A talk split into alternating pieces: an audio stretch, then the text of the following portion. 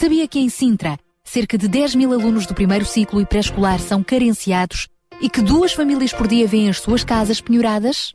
Todos os dias há alguém a precisar de ajuda e você pode ser a solução.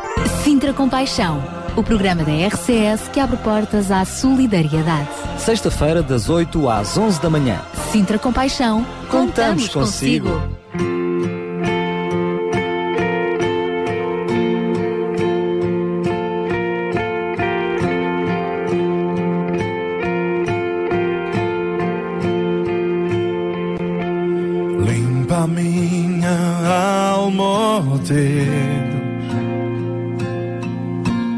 Cansei-me de viver como louco.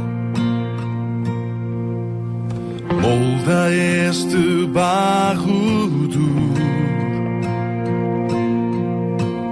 para ser um servo eu oro.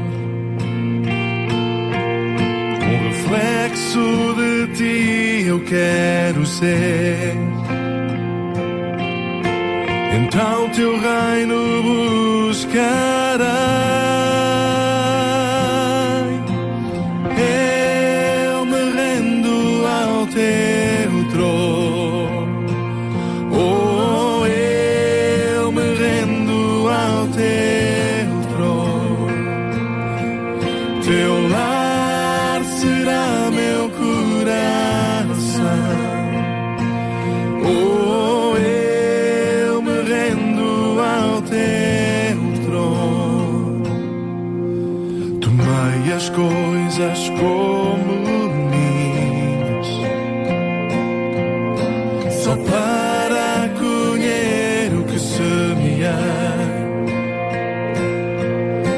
Devolveste-me os anos de luta, amor sem fim e graça trouxeste, esperança eterna e paz tu dás. Para sempre cantarei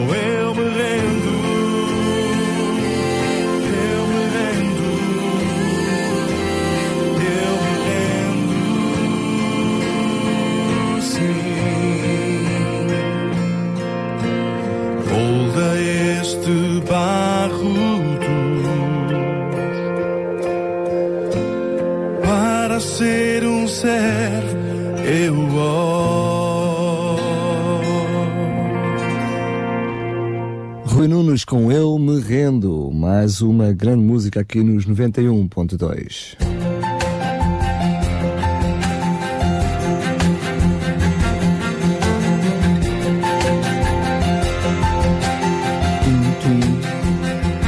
Carrie Job com o tema We Are.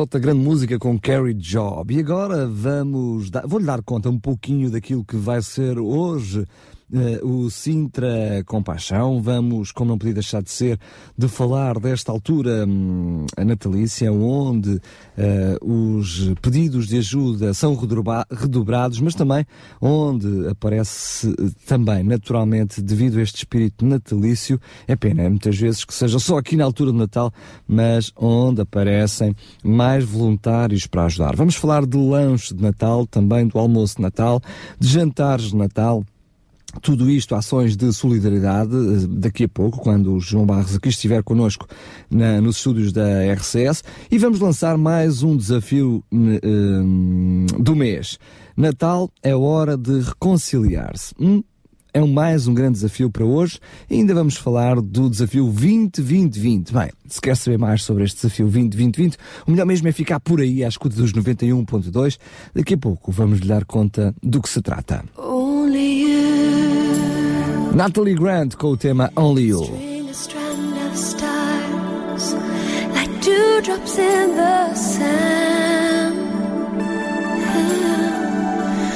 Only you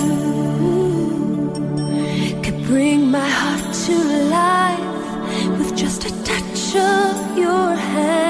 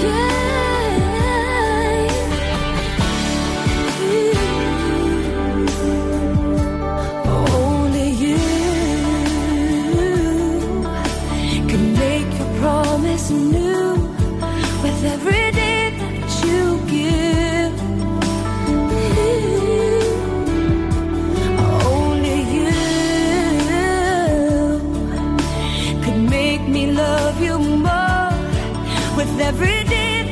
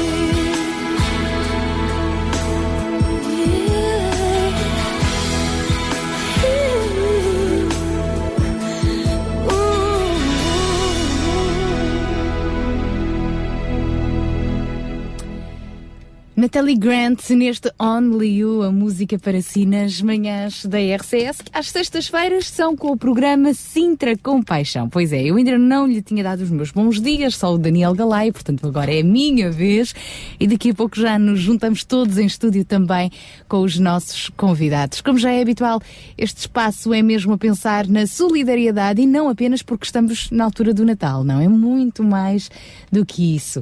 É aquele, aquela generosidade, aquele amor ao próximo que devemos praticar diariamente, mas também é verdade que por vezes precisamos de um estímulo, ou pelo menos precisamos saber quem precisa do quê para sermos resposta a alguém. E essa é a grande proposta do programa Sintra Compaixão, que eu acompanho então todas as sextas-feiras e no qual pode também participar em direto.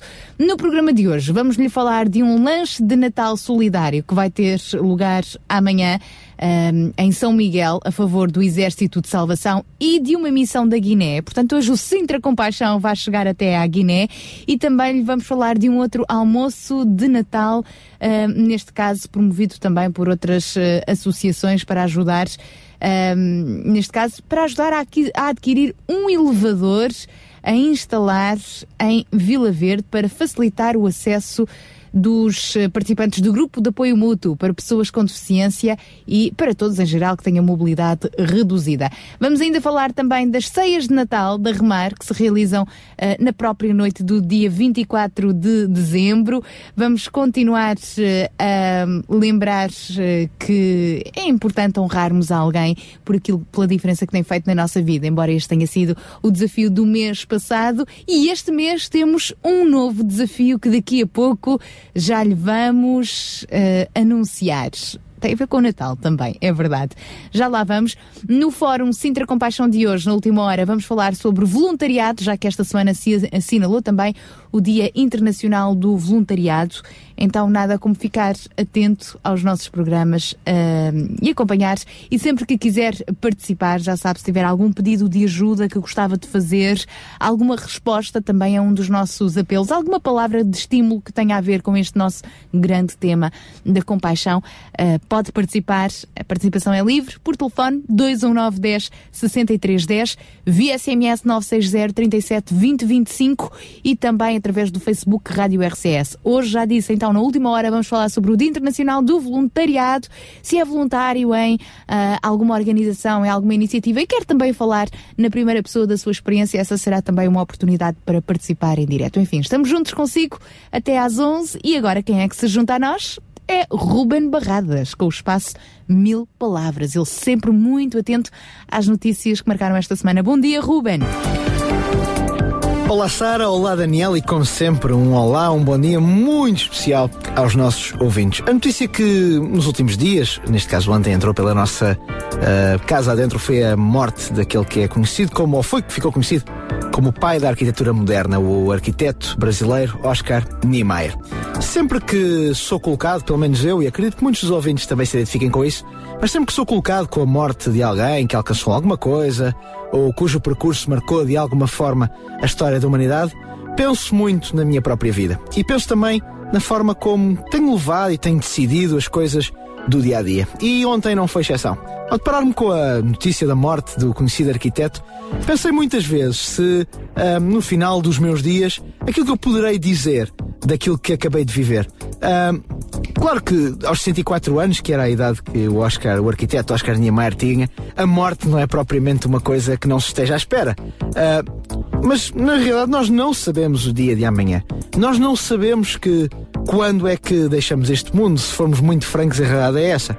E por isso eu pergunto aqui o que é que nós uh, temos andado a fazer com o nosso legado, com aquilo que nós deixamos. Uh, certamente que o ouvinte uh, percebe que nem todos nós podemos ser considerados o pai da arquitetura moderna, como foi Oscar Niemeyer, ou o pai de alguma coisa, ou de algum movimento artístico. Mas todos nós temos a potencialidade de ser os pais e mães de alguma coisa. Assim o queiramos e assim trabalhemos para isso.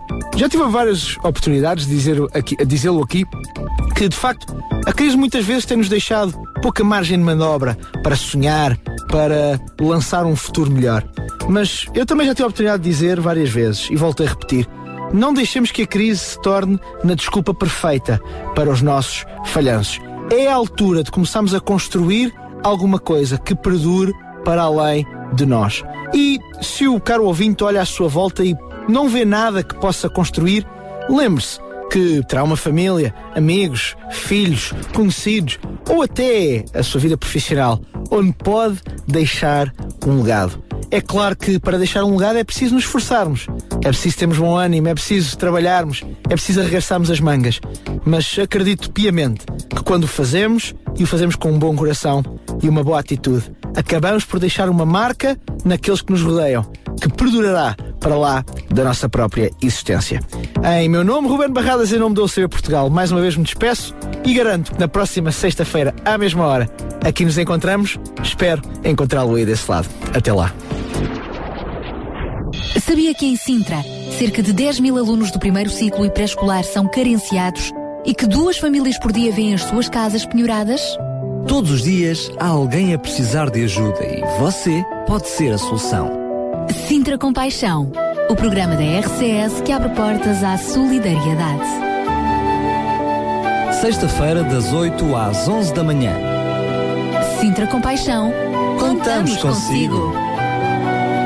Esse é o espírito, é constar, contarmos sempre consigo e que também desse lado dos 91.2 possa ter e manter este espírito de compaixão. Vamos ter um programa grande, no sentido de qualidade, até às 11 da manhã. Para já voltamos à música com Michael W. Smith e o tema Glória.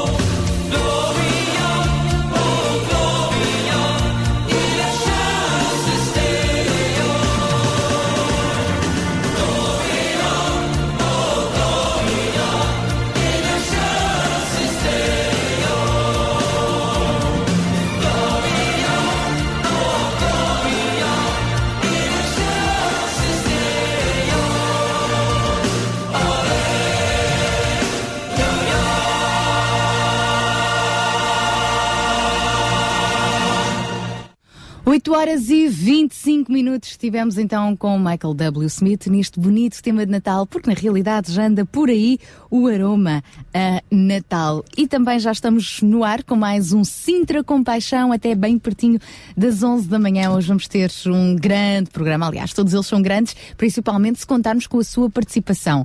Já sabe, sempre que tiver algo também para partilhar connosco que tenha a ver com este grande tema da generosidade, é bem-vindo. Também se tiver resposta a algum dos nossos apelos, ou depois, na terceira hora, depois das 10, quiser participar no fórum sobre o voluntariado, a propósito do Dia Internacional de Voluntariado que se celebrou na passada quarta-feira, então a sua participação também é muito bem-vinda aqui no nosso programa. Hoje vamos contar também, além do, com, da presença do João Barros, que já está aqui connosco em estúdio, já, já o vamos cumprimentar, vamos contar também com várias outras eh, participações, nomeadamente Alfredo Abreu, do Serve City Lisboa. Eh, Vamos ouvir testemunhos de voluntárias, nomeadamente da Associação Luz a Vida.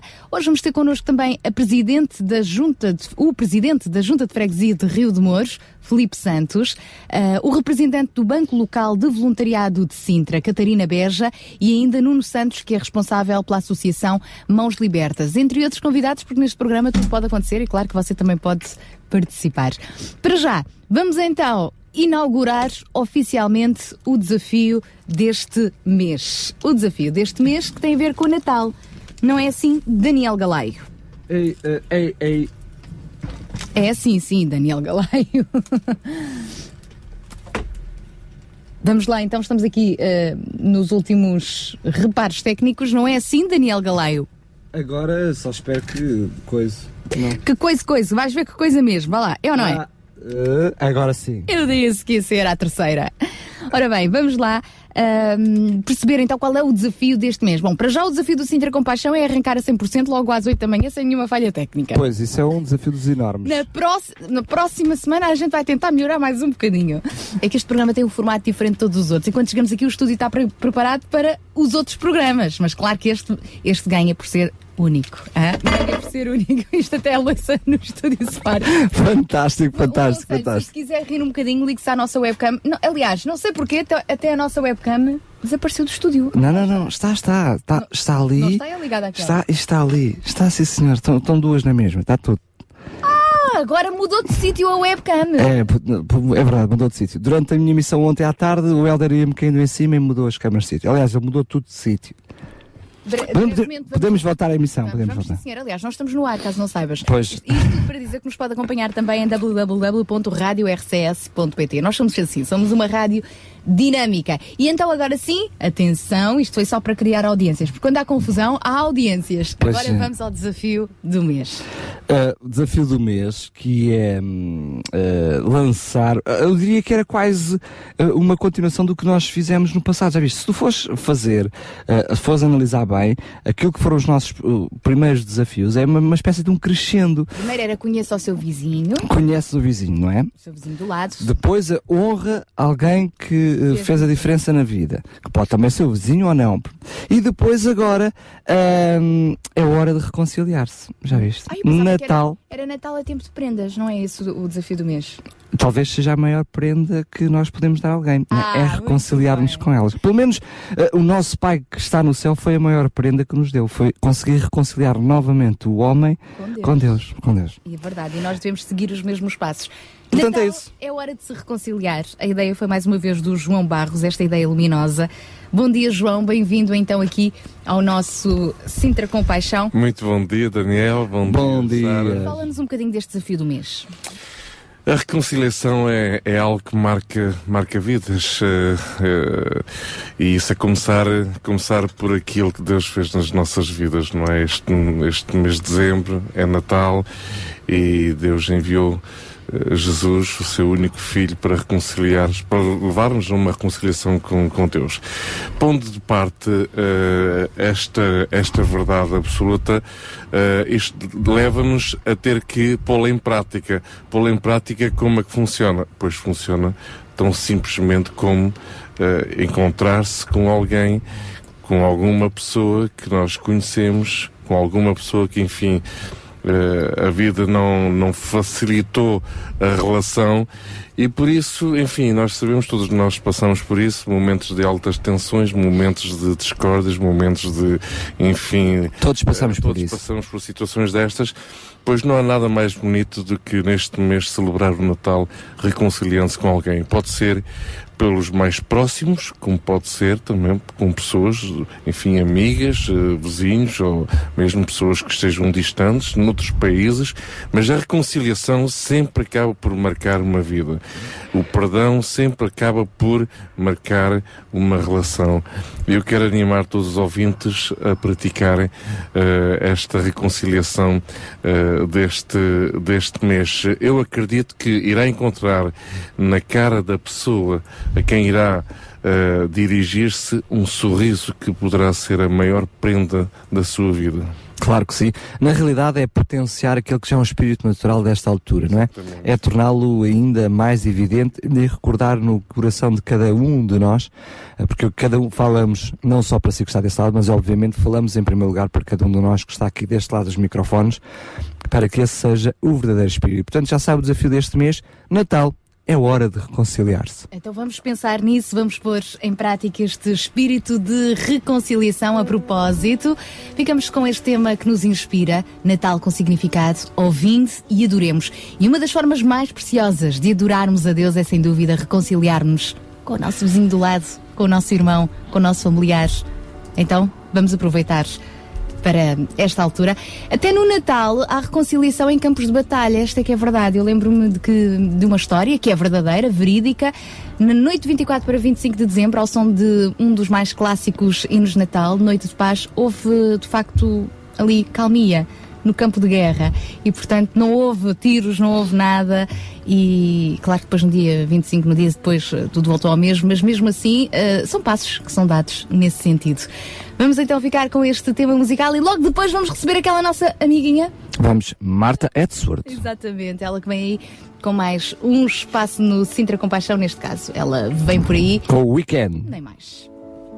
Ouvindo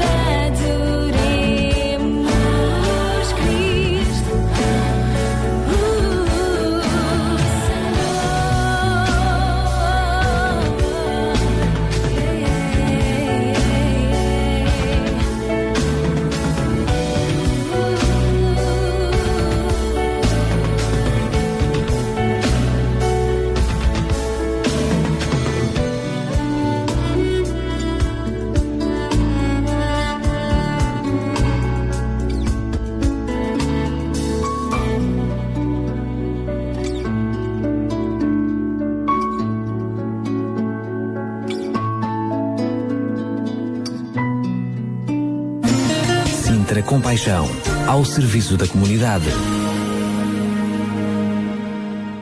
E agora vamos ter mais uma grande amiga, a Marta, sempre com grande energia, sempre muito bem disposta, que nos vai trazer mais um espaço weekend. Olá, Marta! Olá, Sara. Olá, Daniel. Olá a todos os fãs do Rádio Clube de Sintra do programa Sintra Compaixão. Eu sou a Marta da UCB Portugal e estamos aqui para mais um grande weekend. Já que estamos a aproximar-nos da época natalícia, vamos começar a falar um pouco do que devemos fazer neste tempo.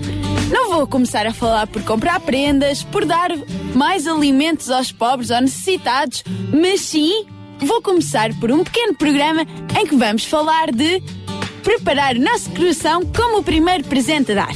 Pois é, muitas vezes é apenas no Natal que as famílias se encontram. É esta altura que tiram para ver os seus familiares, ver os seus amigos. Mas o Natal é muito mais que isto. O Natal é um símbolo que muito bem que nós utilizamos para estar com a nossa família e com aqueles que mais gostamos e para dar algo concreto daquilo que nós consideramos que vai ter alguma importância para as suas vidas. No entanto, o símbolo do Natal é algo que transcende há milhares de anos a história de todas as famílias. O Natal é mesmo a história do nascimento de Cristo. O nascimento simbólico, porque muitos até dizem que nem se calhar até nem foi no dia 24 ou 25 de dezembro e foi noutra altura, mas é esta altura que nós tiramos como simbolismo para considerar o grande milagre que aconteceu. E o que é que isto tem a ver com vocês, weekends? Pois bem, então, se Cristo nasceu no Natal e ele foi o milagre que veio alterar toda uma história da humanidade, então será que nós não podemos utilizar esta época para nos inspirarmos e termos mais compaixão? Outra das grandes características que para nós tem o Natal é o facto de iremos receber muitas prendas. Pois é, todas aquelas roupas, todos aqueles jogos novos, todos aqueles livros, todas as coisas que nós queríamos, é agora que eles vêm. Mas pá, ó pessoal, acham mesmo que é assim tão necessário termos tudo isto? Acham mesmo que esse deve ser o espírito e deve ser a ânsia que tínhamos para uma época tão especial? Olhem, quando Jesus nasceu, ele veio numa época em que não tinha nada. Ele cresceu sem nada e ele mudou a vida de todo o mundo e acabou por ter tudo. Ele tinha tudo. E sabem o que é que ele nos recomendou para todos os dias vivermos a nossa vida? Ele disse-nos que se entregarmos o nosso coração e o pusermos em todas as coisas que fazemos, então todas as ofertas e todo o nosso futuro está garantido. Não há melhor prenda para este Natal do que oferecermos com todo o nosso coração as nossas ações a quem nos rodeia? Comecem por pensar nisto. Comecem por pegar nas pessoas, fazer aquelas pequenas coisas que nós já temos falado com os vossos colegas de carteira, com os vossos amigos, com os colegas de trabalho, e mas que façam-no de todo o vosso coração. E acreditem que terão toda a oferta do mundo. Não que isso importe alguma coisa. Bem, até à próxima pessoal, até à próxima Sara e Daniel, até à próxima ouvintes do Sintra Compaixão. Um grande abraço, um beijinho muito grande também para a Marta. Sintra Compaixão, uma voz amiga.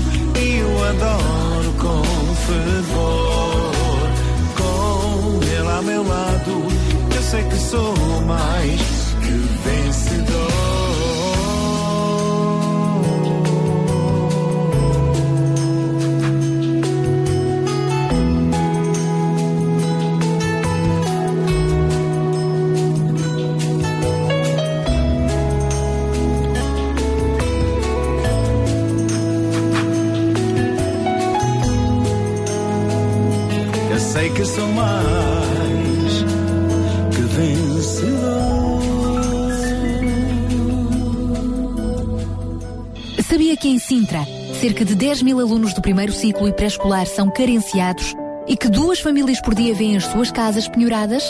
Todos os dias há alguém a precisar de ajuda e você pode ser a solução. Sintra Compaixão, o programa da RCS que abre portas à solidariedade. Sexta-feira, das 8 às 11 da manhã. Sintra Compaixão, Contamos consigo. Estamos a 15 minutinhos das 9 da manhã. Já ouviu falar no desafio 20 do 20? Não, não, 20, 20, 20. 20. Ok, 20 barra 20 barra 20. Pronto. Ok, Dia 20 do mês 20. Não, não, tem nada a ver não com tem isso. nada. Por isso é que é O João já 20, nos vai 20, explicar. 20. Então vamos lá ver. O desafio 20, 20, 20. Desafio 2020, eh, portanto, eh, desafia-nos precisamente eh, nestas próximas eh, 20 semanas, a partir de agora, até o dia 20 de abril de 2013, De 13, sim. portanto, dia em que irá ser eh, realizado o Fórum Sintra Compaixão, o segundo Fórum Sintra Compaixão, nas 20 freguesias, desenvolvermos em cada uma delas uma ação de voluntariado a favor de alguma instituição, alguma família Da própria freguesia. da própria freguesia.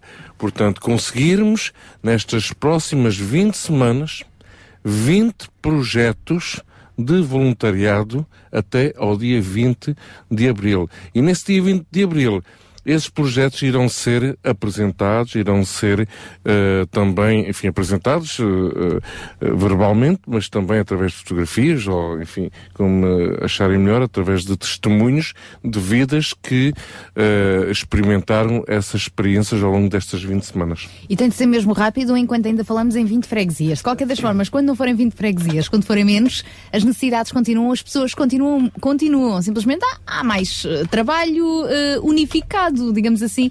Eh, talvez mais parcerias, não sabemos, o futuro dirá, mas eh, para já eh, alcançar as 20 freguesias, quando falamos nas freguesias, não geograficamente localizadas, mas estamos a falar especificamente das pessoas que aí vivem. Portanto, Exatamente, 20 mesmo- localidades, Exatamente. 20 comunidades, eh, portanto não tem que ser uh, freguesias, eh, portanto, o espaço administrativo, não é? E, e eu tenho conhecimento de várias, várias comissões de moradores que espontaneamente acabam por se juntar e depois esse ajuntamento acaba por ganhar alguma forma no sentido de cooperar em várias, causa, em várias causas. Exatamente. E casas também. Eu já sabia que o Daniel ia brincar com isso. Pelo menos os os olhos dele disseram algo assim. Ah, exemplo disso é a Comissão de Moradores da Tapada das Mercês, que há dois anos para cá decidiram reunir-se e têm feito realmente muitas iniciativas em parceria com outras tantas ah, organizações locais e são os próprios moradores que estão a dinamizar tudo isso. Exatamente. Pronto. Portanto, o objetivo- É um exemplo. uma- exatamente. O objetivo é conhecer as Exatamente. necessidades da freguesia e é as Exatamente. instituições na freguesia que são resposta a essas mesmas necessidades. Ou Exatamente. não. E mobilizá-las. Claro, claro, Mesmo claro. que não haja nenhuma instituição ainda ah, no local, o objetivo é que as pessoas tenham essa capacidade de iniciativa de criar ações de voluntariado. Exatamente. Claro. Pode ser, eu dei este exemplo da Comissão de Moradores da Tapada das Mercês, que não são uma organização, agora são, mas antes não eram, não é? Portanto, e, e ó, podem ser as próprias Exatamente. organizações a criarem essas Exatamente. oportunidades. Exatamente. Então fica o desafio que nós vamos continuar a, a lembrar ao longo das próximas semanas, com certeza. Estamos quase a terminar esta primeira hora das, eh, do Sintra com Paixão. Sintra Compaixão, ao serviço da comunidade. E agora é tempo de avançarmos com quem, Daniel Galaio? Com mais um dos nossos convidados, a Paula. Um dos nossos convidados, que é a Paula Teixeira. Uma senhora que vamos ter mais uma vez o espaço Inclusão. Olá, Paula. Olá, muito bom dia. Espero que tenham tido uma grande semana. Eu tive uma semana cheia de emoções. Eu sou a Paula Teixeira da UCB Portugal e quero partilhar convosco o que me aconteceu a semana passada. E quero deixar desde já um abraço, um beijinho muito, muito especial ao Daniel Galaia que aí está. Porquê? Porque contribuiu para ser um dia fantástica. Porque realmente o Sr. Zé recebeu a guitarra que tanto sonhava. Ele não estava mesmo nada à espera e foi, deixem que vos diga que foi mesmo um momento único. Porque ele chegou, nós começámos a conversar, foi o, o almoço de solidariedade de- dos sem-abrigo. O Sr. Zé chegou, ah, eu já não o vi há uns tempos, estava com uma grande barba, ah, mas continua sempre com aquele carisma e com aquela personalidade fantástica. Conversámos e perguntei-lhe se ele ainda tinha tocado mais alguma coisa após o último almoço. Ele disse nunca mais tinha tocado, tinha saudades. Eu, hum, já estava ali a preparar e engendrar qual seria o momento eh, fantástico para, para dar a guitarra ao Sr. Zé. Não quisemos dar à frente de todos os outros eh, sem abrigo, porque, pronto, para não parecer eh, que dávamos prendas a uns e a outros não, mas chamámos o Sr. Zé à parte e, e embrulhámos a guitarra que o Daniel ofereceu e disse: Sr. Zé, temos aqui uma coisa especialíssima para si. E ele, quando viu o embrulho e só pela forma, começou a dizer: Ai, ai. E a, a emoção já estava a crescer assim. É só para si. Zé, é só para si. E quando ele, quando ele tirou a guitarra, a sério, olha, eu até fico sem palavras porque foi realmente muito emotivo. Ele gostou tanto, aquela felicidade valeu por tudo. Ele agarrou-se logo à guitarra, começou a tocar, não a pode levar para casa porque ele vive, ah, vive numa, numa casa abandonada, onde normalmente até é assaltada quando tem alguma coisa, porque não, não tem nada, é uma barraca. Ah, mas ele disse que ia pedir a um vizinho para guardar a guitarra e disse que já sabia o que é que iria fazer durante o dia e poderia compor. Então fizemos quase um pacto que para o próximo almoço que o Sr. Zé já levaria músicas dele para animar a festa. E ficou combinado que sim. E agradeço muito, a sério, agradeço muito ao Daniel, agradeço muito ah, o ter este espaço para poder falar destas emoções. E espero que haja mais histórias felizes como estas. E assim, olha, assim me despeço com, com um beijo muito quentinho e, e agradecer mais uma vez ao Daniel por este Natal mais feliz que deu ao Sr. Zé. Um grande beijinho. E nós aqui em estúdio batemos uma salva de palmas. Vá lá. A esta iniciativa tão bonita. Também ao Daniel, porque as pessoas têm de ser honradas, mas eu sei que agora o Daniel está em trabalhos. Agora precisamos de fazer aqui um outro apelo. Quem é que tem uma guitarra para o Daniel Galário? Não, não, não, de maneira nenhuma. Fico feliz, fico feliz porque hum, o Sr. António tenha, tenha tido a, a guitarra. Na realidade foi feito um apelo para quem está do outro lado dos, dos, dos microfones, mas eh, como esse apelo não, não chegava, eh, chegou a viola e pronto, está resolvido. É mais um dos muitos apelos que nós vamos fazendo aqui. É apenas mais uma das histórias felizes, aquelas que nós esperamos que sejam, que aconteçam todo o ano aqui no Centro Compaixão. E esta, o facto da Paula Teixeira ter partilhado connosco este momento, ela estava a descrever e nós parecíamos que estávamos ali a, A ver, é imaginar, verdade, é não é? Ajuda-nos a perceber o alcance de, um, de uma simples oferta, dizer um, um simples sim a um, a um desafio como este que foi colocado e tantos outros que são colocados ao longo das nossas emissões. Nós muitas vezes não estamos lá no momento em que o nosso donativo chega às mãos de quem precisa, mas quem testemunha isso percebe que nós não estamos a dar só uma coisa, nós estamos a dar felicidade, estamos a dar alegria, estamos a dar oportunidade, quem sabe, a este senhor e outras tantas pessoas que por aqui passam, eh, de recomeçarem a, a- a reconstruir algo verdade, novo nas suas é vidas, verdade, não é é? verdade, é verdade. Quem sabe um dia este senhor António não venha aqui também tocar um bocadinho. É verdade, mas eu quero dar os méritos, mas eu quero dar a honra a quem efetivamente merece. Porque eu acho que quem merece efetivamente a honra é quem está por detrás até do próprio Sinter Compaixão, que é o nosso Jesus. Porque não só foi ele quem eh, tocou o coração da Paula para fazer o apelo aqui na RCS, certamente foi ele que me tocou o coração também a mim para oferecer a, a viola, e é ele quem está por detrás de qualquer dádiva que, hum, que tem acontecido aqui. Não quero tirar os méritos a quem tem essa iniciativa, porque também tem o seu mérito, porque se deixa tocar pelo Espírito Santo. Mas a ele a toda a honra. E porquê? Porque Jesus se importa individualmente com cada um de nós, com as nossas necessidades as mais básicas, é verdade. Ele também se preocupa com este senhor eh, Zé e claro que faz tudo para ouvir feliz, como faz individualmente com cada um de nós.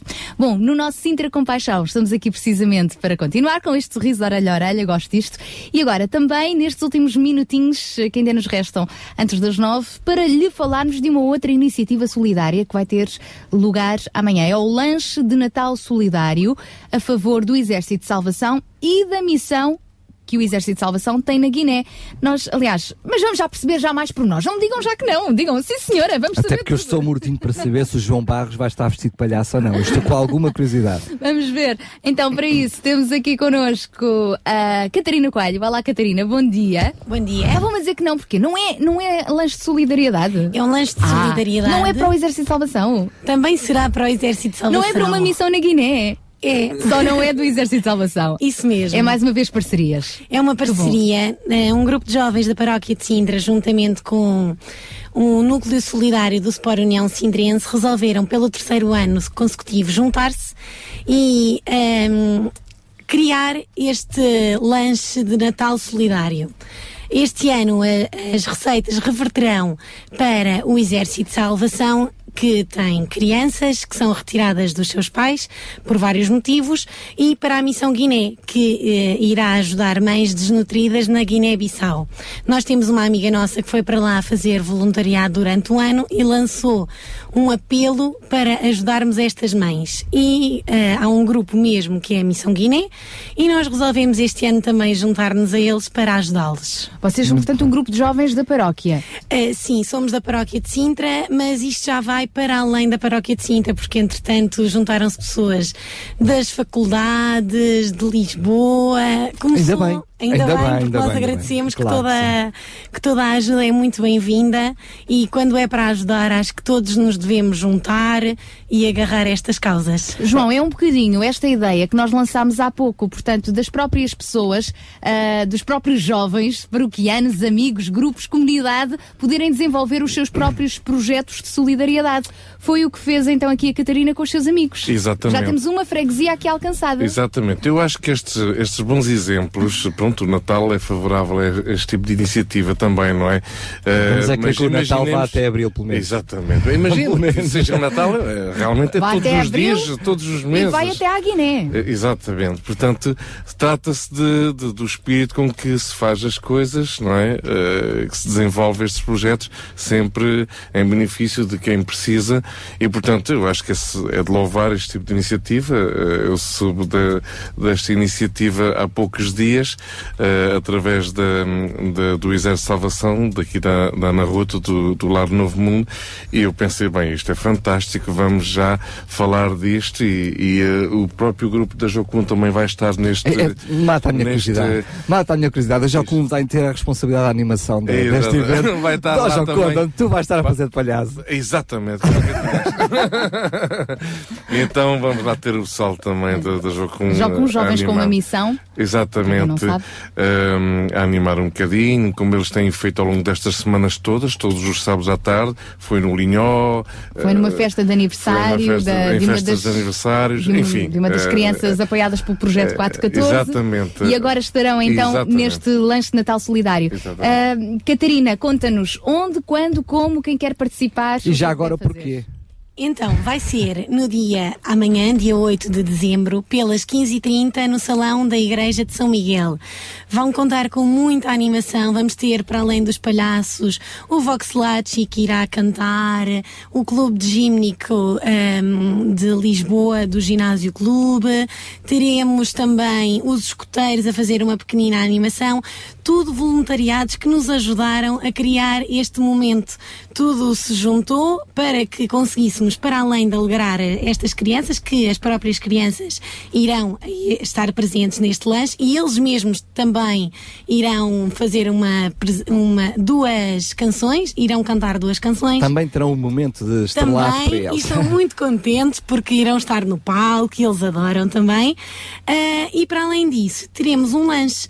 Todas as pessoas que forem, o- o- o- este lanche tem uma, hum, uma entrada, é um, tem um valor a, pra- a pagar, porque todas as receitas que nós conseguirmos irão reverter para esta causa. O- só uma, uma questão, o lanche será também lá no Salão da Igreja de São Isso Miguel. mesmo. É logo a espetáculo, seguir ao festa e espetáculo. lanche. Isso mesmo, a seguir ao espetáculo segue-se o Só lanche. fica a faltar os foguetes, porque já tem tudo. Para além disso, ainda temos uma pessoa a fazer as pinturas Ai, faciais, maravilha. temos jogos. Acho que vai ser uma bela tarde. para Portanto, já no dia de amanhã, repito, no Salão da Igreja aqui em São Pedro Penaferrim, portanto aqui na Não, é em São Miguel. São- Santa Maria e São Miguel, aqui Isso na mesmo. freguesia de É Santa Maria e perto São do Miguel. Olga, do Olga Cadaval. Muito perto. Muito Boa pertinho. referência. E fica então o convite para que ninguém fique de fora. Agora, quem não puder estar presente, mas gostar- gostaria na mesma de, de- de vos ajudar contribuindo ah, com, com- de alguma forma para este lar novo mundo do Exército de Salvação ou para a vossa missão Guiné, como é que pode fazê-lo? Então, nós temos um e-mail que é lanche de Natal solidário arroba hotmail.com ou então podem contactar-nos pelo número 93 510 7769. Mais devagarinho e nós a seguir também vamos eh, publicar isso no nosso Facebook. Podes então, repetir, por favor? o número é 93 510 7769. Muito bem, e vai estar alguém do E outro e-mail? lado a atender. O e-mail lanche de Natal solidário, sem acentos, arroba hotmail.com. Ok, então de uma maneira ou de outra deixamos aqui o desafio para que os nossos ouvintes Sem possam acentos, porque aquilo é a festa vai ser toda de pé. É tudo vai pé ser tudo pé. para para animar. Obrigada, Muito Catarina. obrigada. Deus vos abençoe e bem-aja por esta muito iniciativa. obrigada por esta oportunidade de podermos estar aqui também a divulgar este evento. Muito Obrigada. bem. Fica então também mais esta oportunidade de podermos ajudar aqui bem pertinho o lar das crianças do Exército de Salvação, um bocadinho mais longinho. Esta missão Guiné, este grupo de jovens é um exemplo como se juntaram e quiseram andar para a frente com um projeto como este. Mas há mais para falarmos consigo até às 11 da manhã. RCS Regional Sintra. 91.2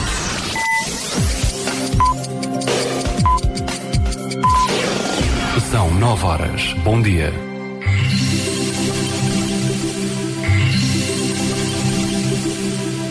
Sabia que em Sintra, cerca de 10 mil alunos do primeiro ciclo e pré-escolar são carenciados e que duas famílias por dia vêm as suas casas penhoradas? Todos os dias há alguém a precisar de ajuda e você pode ser a solução. Sintra Compaixão, o programa da RCS que abre portas à solidariedade. Sexta-feira, das 8 às 11 da manhã. Sintra Compaixão, Contamos consigo. Os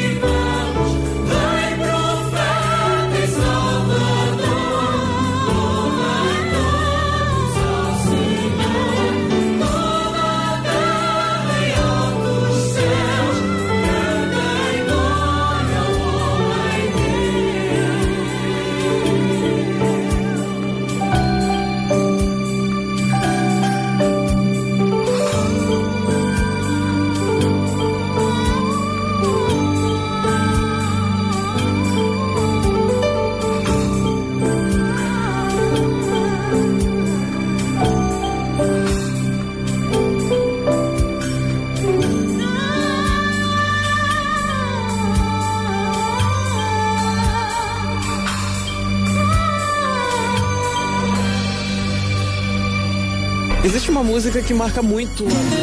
Sintra Compaixão, uma voz amiga. São 9 horas e 4 minutos. Estamos com o nosso Sintra Compaixão a acompanhá-lo até às 11 da manhã. Hoje vamos ter, como sempre, muita, muitos motivos para você estar desse lado. Há pouco já lhe falámos então da forma como pode ajudar eh, eh, o Exército de Salvação e a Missão Guiné através deste lanche de Natal Solidário que se realiza amanhã, ou então colaborando também com o seu donativo se não puder estar presente. Daqui a pouco o nosso Tiaguinho já vai colocar toda a informação online com os contactos e tudo mais. Eh, Daqui a pouco também vamos lhe falar sobre um outro almoço Natal solidário na Torrugem. Neste caso, muito interessante, para se poder adquirir um elevador para ajudar as pessoas com deficiência eh, a circularem no, no- pelo grupo de apoio mútuo para pessoas com eh, deficiência. Este mês temos também um grande desafio para si. Natal é hora de reconciliar-se. Pense nisso. Não entre em 2013 sem estar reconciliado com alguém com quem, ah, se calhar, houve por aí alguma chatice, algum pedido de perdão, qualquer coisa que tem de ser feito. Então, é verdade, ah, o perdão cura a alma, faz-nos bem, ajuda-nos a ficarmos mais leves. Então, Natal é também tempo de reconciliação. Ainda nesta hora, vamos ter eh, oportunidade de lhe falar novamente do desafio 20 freguesias em 20 semanas até 20 de abril de 2020, eh, de 2013. Queremos criar mais oportunidades de voluntariado. Aliás, queremos que você crie mais oportunidades de voluntariado, porque às vezes nós achamos que sozinhos não conseguimos eh, ajudar determinada causa. Mas criarmos um, começarmos assim por um grupinho pequenino de trabalho. Aliás, foi assim que nasceu o Sintra Compaixão. Alguém pensou, alguém sonhou, mas o João não guardou aquilo só para ele. É verdade, é Partilhou com outras pessoas, também orou a Deus e as oportunidades foram aparecendo. Eu diria que o princípio, o princípio, o João é que nos vai falar um pouquinho sobre isso. O princípio, os princípios deste 20-20-20 é cada um de nós sentir necessidade de ser também um voluntário. Partir de cada um de nós esse espírito de voluntariado em que qualquer um de nós pode ser uma ajuda aqui ou lá. Esse é o princípio. E depois como nos organizarmos para tal, não é? Exatamente. E a rádio acaba por ser um bom canal de hum, visibilidade dessas necessidades, mas também de respostas a cada uma dessas necessidades. Hum, percebo por, por experiência que eh, muitas pessoas, muitas famílias ou instituições, eh, eh, localidades, passam por necessidades, mas nem sempre são visíveis, nem sempre as conhecemos, nem sempre essas próprias pessoas sabem como pedir ajuda. Isto, é, isto leva-nos à, à essência de- de- de- de- de- da ajuda em si, que é o de começar por saber como pedir ajuda e, e nem sempre sabemos como pedir ajuda e a rádio eh, a rádio Clube de Sintra acaba por eh, poder ser um canal para ajudar as pessoas a pedirem ajuda com toda a dignidade com toda todo o respeito eh, e nós do nosso lado podermos de alguma forma promover um encontro dessa necessidade Ser catalisador dessas ser ajudas, catalisador não é? Claro. dessa ajuda para, para essas pessoas. Portanto, o que nós gostaríamos aqui através deste desafio 2020, que acaba por, eh, volto a dizer, corresponder às próximas 20 semanas até ao dia 20 de abril de 2013, dia em que irá realizar-se o, o segundo Fórum eh, Sintra Compaixão, eh, o que pretendemos é mobilizar em cada uma das 20 freguesias experiências de voluntariado. Isto é, uma família precisa de ajuda que contacte ou por e-mail ou por telefone eh, aqui a rádio ou o próprio Centro Compaixão que nos apresente alguma necessidade específica.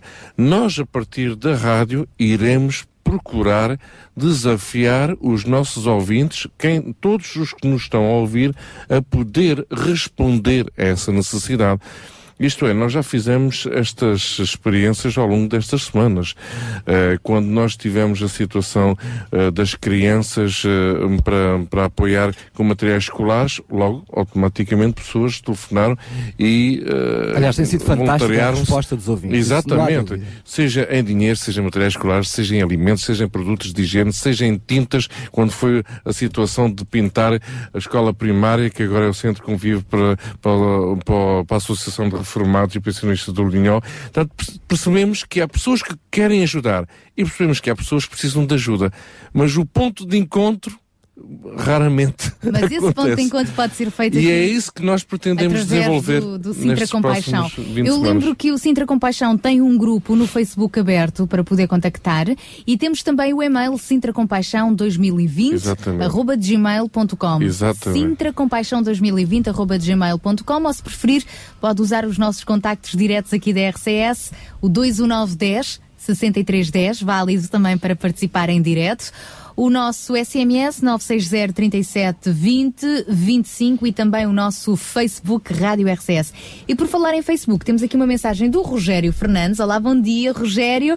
Ele mandou-nos agora há pouco, hum, há poucos minutos atrás uma mensagem eh, onde disse: Olá, Sara, tudo bem? Olha, quero vos dar os parabéns pela programação.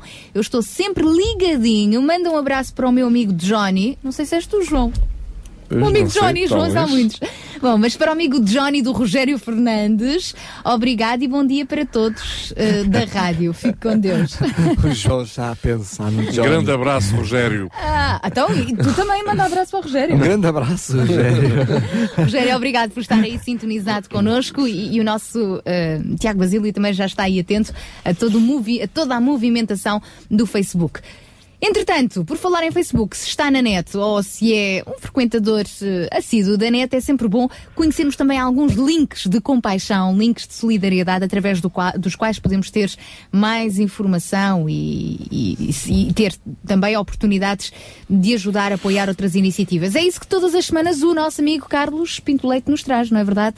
É com ele que ficamos já a seguir no espaço link. Vamos a isso? Até já, é mesmo já a seguir. Muito bom dia a todos os ouvintes da Rádio Clube de Sintra. Bom dia, Sara. Bom dia, Daniel. Sou Carlos Pinto Leite, estou aqui em nome da UCB Portugal e é um prazer estar de novo de volta ao programa Sintra Compaixão. Nas semanas passadas nós divulgámos o Banco de Bens Doados e o Banco de Equipamentos, lembram-se?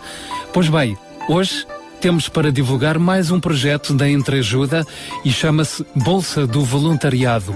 O site é www.bolsadovoluntariado.pt. Tem também uma página no Facebook e se você quiser, por exemplo, dar algum do seu tempo disponível para uma causa, tem aqui a sua oportunidade de ouro. O que é que tem que fazer? Primeiro, registar-se na bolsa com os seus dados pessoais, o nome, a identificação, a morada e por aí fora, e seguidamente, como voluntário, pode escolher onde pretende realizar a sua atividade de acordo com diversos parâmetros, de acordo com as suas aptidões, disponibilidade de tempo, áreas de interesse, grupos-alvo de pessoas, ou localização geográfica, ou até por organizações específicas. Estas são algumas das formas como você pode escolher a forma de se voluntariar. Pode selecionar uma causa ou necessidade social, pode procurar uma instituição ou organização perto do local da sua residência ou pode até participar numa ação pontual. Todas estas opções estão disponíveis no site. Acresce ainda a possibilidade de pesquisar oportunidades de voluntariado a nível internacional. Também estão disponíveis no site. Além disso, as instituições e organizações que necessitem de voluntários podem também inscrever-se nesta bolsa do voluntariado, listando as suas necessidades. Podem ainda procurar voluntários com o perfil que necessitam para uma atividade específica. O site contém ainda um separador denominado Voluntariado Empresa, onde as empresas podem envolver-se em ações de voluntariado que envolvem os seus colaboradores, criando assim uma cultura de responsabilidade social. Existe ainda outro separador muito interessante, na minha opinião, que se chama Bolsa de Talentos, onde qualquer pessoa pode pôr os seus talentos a render e dar o seu tempo por uma causa. Voluntários com qualificações específicas são necessários para as organizações que não têm recursos para contratar, por exemplo, advogados, informáticos, assistentes sociais, professores, enfermeiros, gestores, tudo mais o que vocês possam pensar. O Banco de Talentos reúne as ofertas de trabalho especializado e tem como objetivo auxiliar os profissionais a encontrar uma entidade ou causa para ajudar instituições e organizações a encontrarem voluntários com qualificações específicas. Finalmente, existe ainda a denominada Bolsa de Produtos, ou seja, uma ponte entre quem quer dar e quem precisa de receber. A Bolsa de Produtos tem como objetivo a divulgação das necessidades materiais das instituições e organizações, uma via simples e eficiente para pessoas e empresas doarem a nível nacional produtos não alimentares em bom estado. Para doar, escolha o tipo de bem a doar, a localidade ou o código postal e encontre entidades que precisam dos seus bens. Ou escolha diretamente a entidade a quem quer fazer uma doação e saiba exatamente do que ela precisa.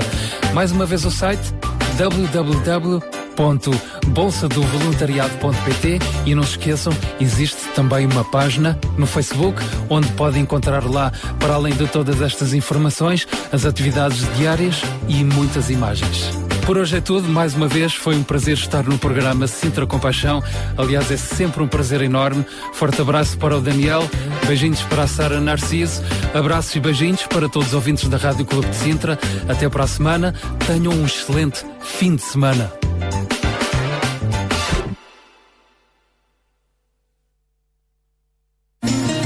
Sintra Compaixão, uma voz amiga.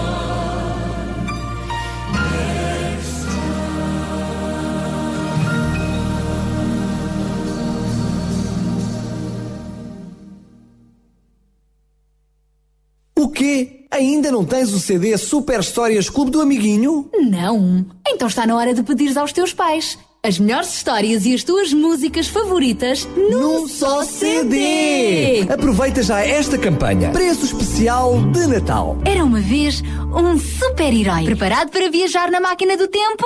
Bora! Muito, muito tempo atrás. Haja luz. Prova, Eva, prova. Quando a arca ficou pronta, uma fila enorme de animais aos pares começou a entrar para dentro dela. E agora, Moisés? Eles vão nos apanhar. Mas como é que eu posso ser mãe de uma criança? Os anjos fizeram uma festa no céu. Mas que menino será este? Jesus não é aquele bebê que nasceu em Belém. Para saberes como é que este super CD pode ser teu, contacta-nos através do 21 910 63 10 ou em Rádio RCS.pt Super Histórias do Clube do Amiguinho. Aprende ideal só para os meninos que se portam bem.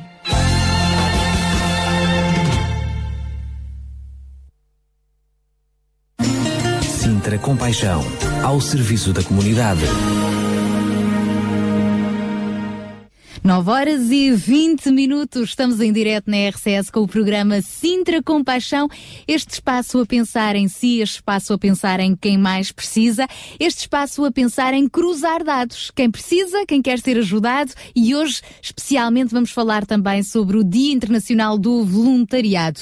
Mas para já, Daniel, podemos eh, recordar os desafios que esta semana temos para os nossos ouvintes. Muito bem, eh, muito bem. Vamos recordar então rapidamente o lanche de Natal solidário, este lanche que é já, já, já amanhã, uma iniciativa que irá decorrer a partir das 15h30 e que para isso contamos com, com a sua ajuda.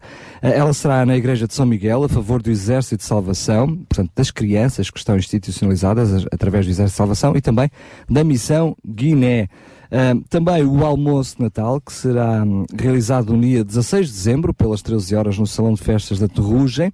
Estes fundos recolhidos destinam-se à aquisição de um elevador para as instalações do SEV, em Vila Verde, e também ah, o jantar de Natal, organizado pela Remar, aliás, o típico e já hum, lendário jantar de Natal, no dia 24 de dezembro, organizado pela Remar. Estes são alguns dos desafios. O desafio maior é para que eh, possa ahm, reconciliar-se com alguém. Natal é reconciliar-se. É tempo de reconciliação, é verdade. É tempo de ajudar o Exército de Salvação, a Guiné, estas pessoas com deficiência a conseguirem o elevador, os sem-abrigo através da ceia de Natal da Remar. E o que é que tu queres dizer com este Natal tempo de reconciliação, João Barros? Natal, tempo de reconciliação, é Natal de amizades, é Natal de carinho, de amor, é Natal de família, é Natal de eh, estarmos juntos e não isolados, estar em comunhão com pessoas. Eh, é Natal eh, em comunhão. E por isso, muitas vezes, enfim, a vida que levamos leva-nos muitas vezes a isolarmos e, enfim, e a termos muitas chatices, muitos, enfim, muitos problemas.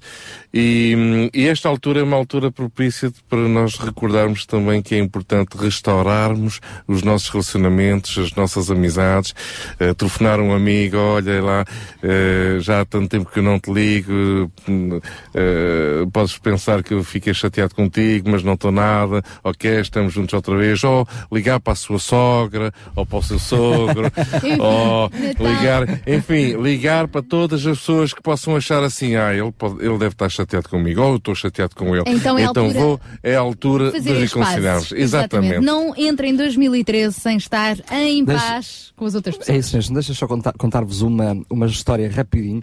Uh, uma vez, num, num curso de teologia, dois estudantes de teologia quiseram perguntar ao seu professor, ao seu mestre, uh, a pergunta das perguntas. E perguntaram ao professor, ao seu professor, uh, houve aqui um problema na- entre os alunos da, da, da- da aula e nós queríamos saber quem é que deve pedir desculpas. Eh, e quando eles esperavam que esse professor fosse perguntar, então mas digam lá o que aconteceu, né? o professor nem quis saber do pormenor disse, olha, aquele que deve pedir desculpas é aquele que está mais perto de Jesus. Que grande lição que aqueles estudantes da teologia receberam. E portanto o desafio é, eh, não interessa quem fez o quê, de quem é a culpa. Se no seu coração sente vontade de reconciliar-se, desculpas, porque não partir de si o pedir desculpas. Exatamente, exatamente. Ora, aí está um bom conselho, é verdade, Daniel Galaio. Aproveitamos agora também para falarmos melhor sobre a ceia de Natal que a Remares está a preparar para a noite de 24 de dezembro e que se vai realizar em Lisboa, em Setúbal e no Porto, mas especialmente focando-nos aqui na nossa grande Lisboa, Lisboa e Setúbal, nós temos já connosco o Relações Públicas da Remar, Luís Domingos, para nos falar uma vez mais desta iniciativa e de que forma é que cada um de nós pode comprometer a ajudar. Olá, bom dia, Luís.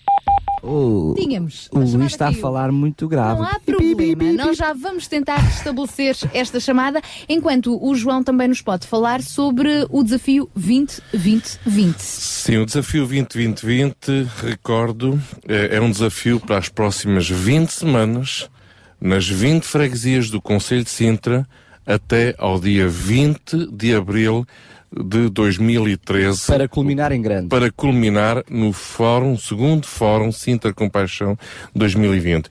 O objetivo deste desafio 2020-2020 é de mobilizar cada freguesia, cada força ativa de cada freguesia numa iniciativa de ajudar o próximo, numa iniciativa de voluntariado, numa iniciativa em que uma família, uma instituição, uma, um grupo de pessoas possa vir a ser ajudados através de, do voluntariado de outras pessoas que possam estar na própria freguesia como fora da freguesia, de outras freguesias. Isto ainda mais lindo é Claro. uma freguesia ajudar uma família de outra Como já freguesia. aconteceu. como já Exatamente. aconteceu. Mas, simplificando, a a RCS quer ajudar a freguesia, a uma instituição de uma, das 20 freguesias, portanto, cada freguesia tem, uma- tem alguma instituição, nós queremos ajudar uma instituição das 20 freguesias a arranjar voluntariado para a sua causa, para. Exatamente. Esta é a parte prática, portanto, precisamos ser contactados por essas, Exatamente. por essas Nos eh, façam chegar estes projetos todos, estas ideias todas de,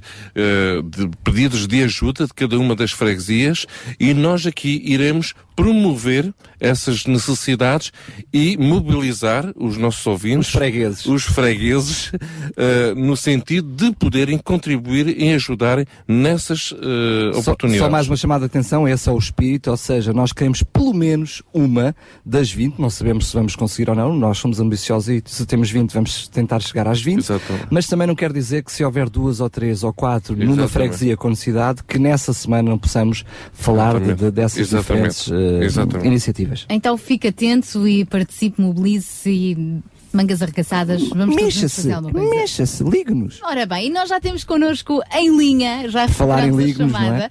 Vamos lá ver se desta vez ele não caiu. Luís Domingos é o, o Relações Públicas da Remar. Olá, Luís, bom dia. Bom dia. Ah, agora já, já estamos a- em perfeita sintonia. Luís, fale-nos um pouco desta ceia de Natal que a Remar está a preparar para 24 de dezembro. Bom, a ceia de Natal já se torna um acontecimento costumeiro hum, na época do Natal Lisboeta. Vai ser efetuada uma vez mais no Martim Muniz, na noite de 24. Portanto, desde já convidamos eh, todos aqueles que queiram participar ativamente na ceia a estarem a partir das 7 da tarde nesse local, no Largo do Martim Muniz. E, eh, basicamente, o que vai ser visível será a apresentação de um excelente prato de bacalhau com batatas e verdura, eh, que as pessoas, portanto, irão desfrutar. Mas eh, a ceia de Natal é muito mais do que isso. A ceia de Natal utiliza o prato de bacalhau com batatas como uma ferramenta, porque fundamentalmente o que nós queremos é chegar a essa, a essa população que normalmente habita aquela zona, os Anjos, o Martim o Intendente, a Praça da Figueira, a Baixa Pombalina, gente que vive e dorme aí pelos cantos, eh, nas mais, eh, nas mais, eh, digamos assim, miseráveis condições de vida, dormindo ao relento, comendo aquilo que vão encontrando, e chegar a eles através do prato de bacalhau. Nós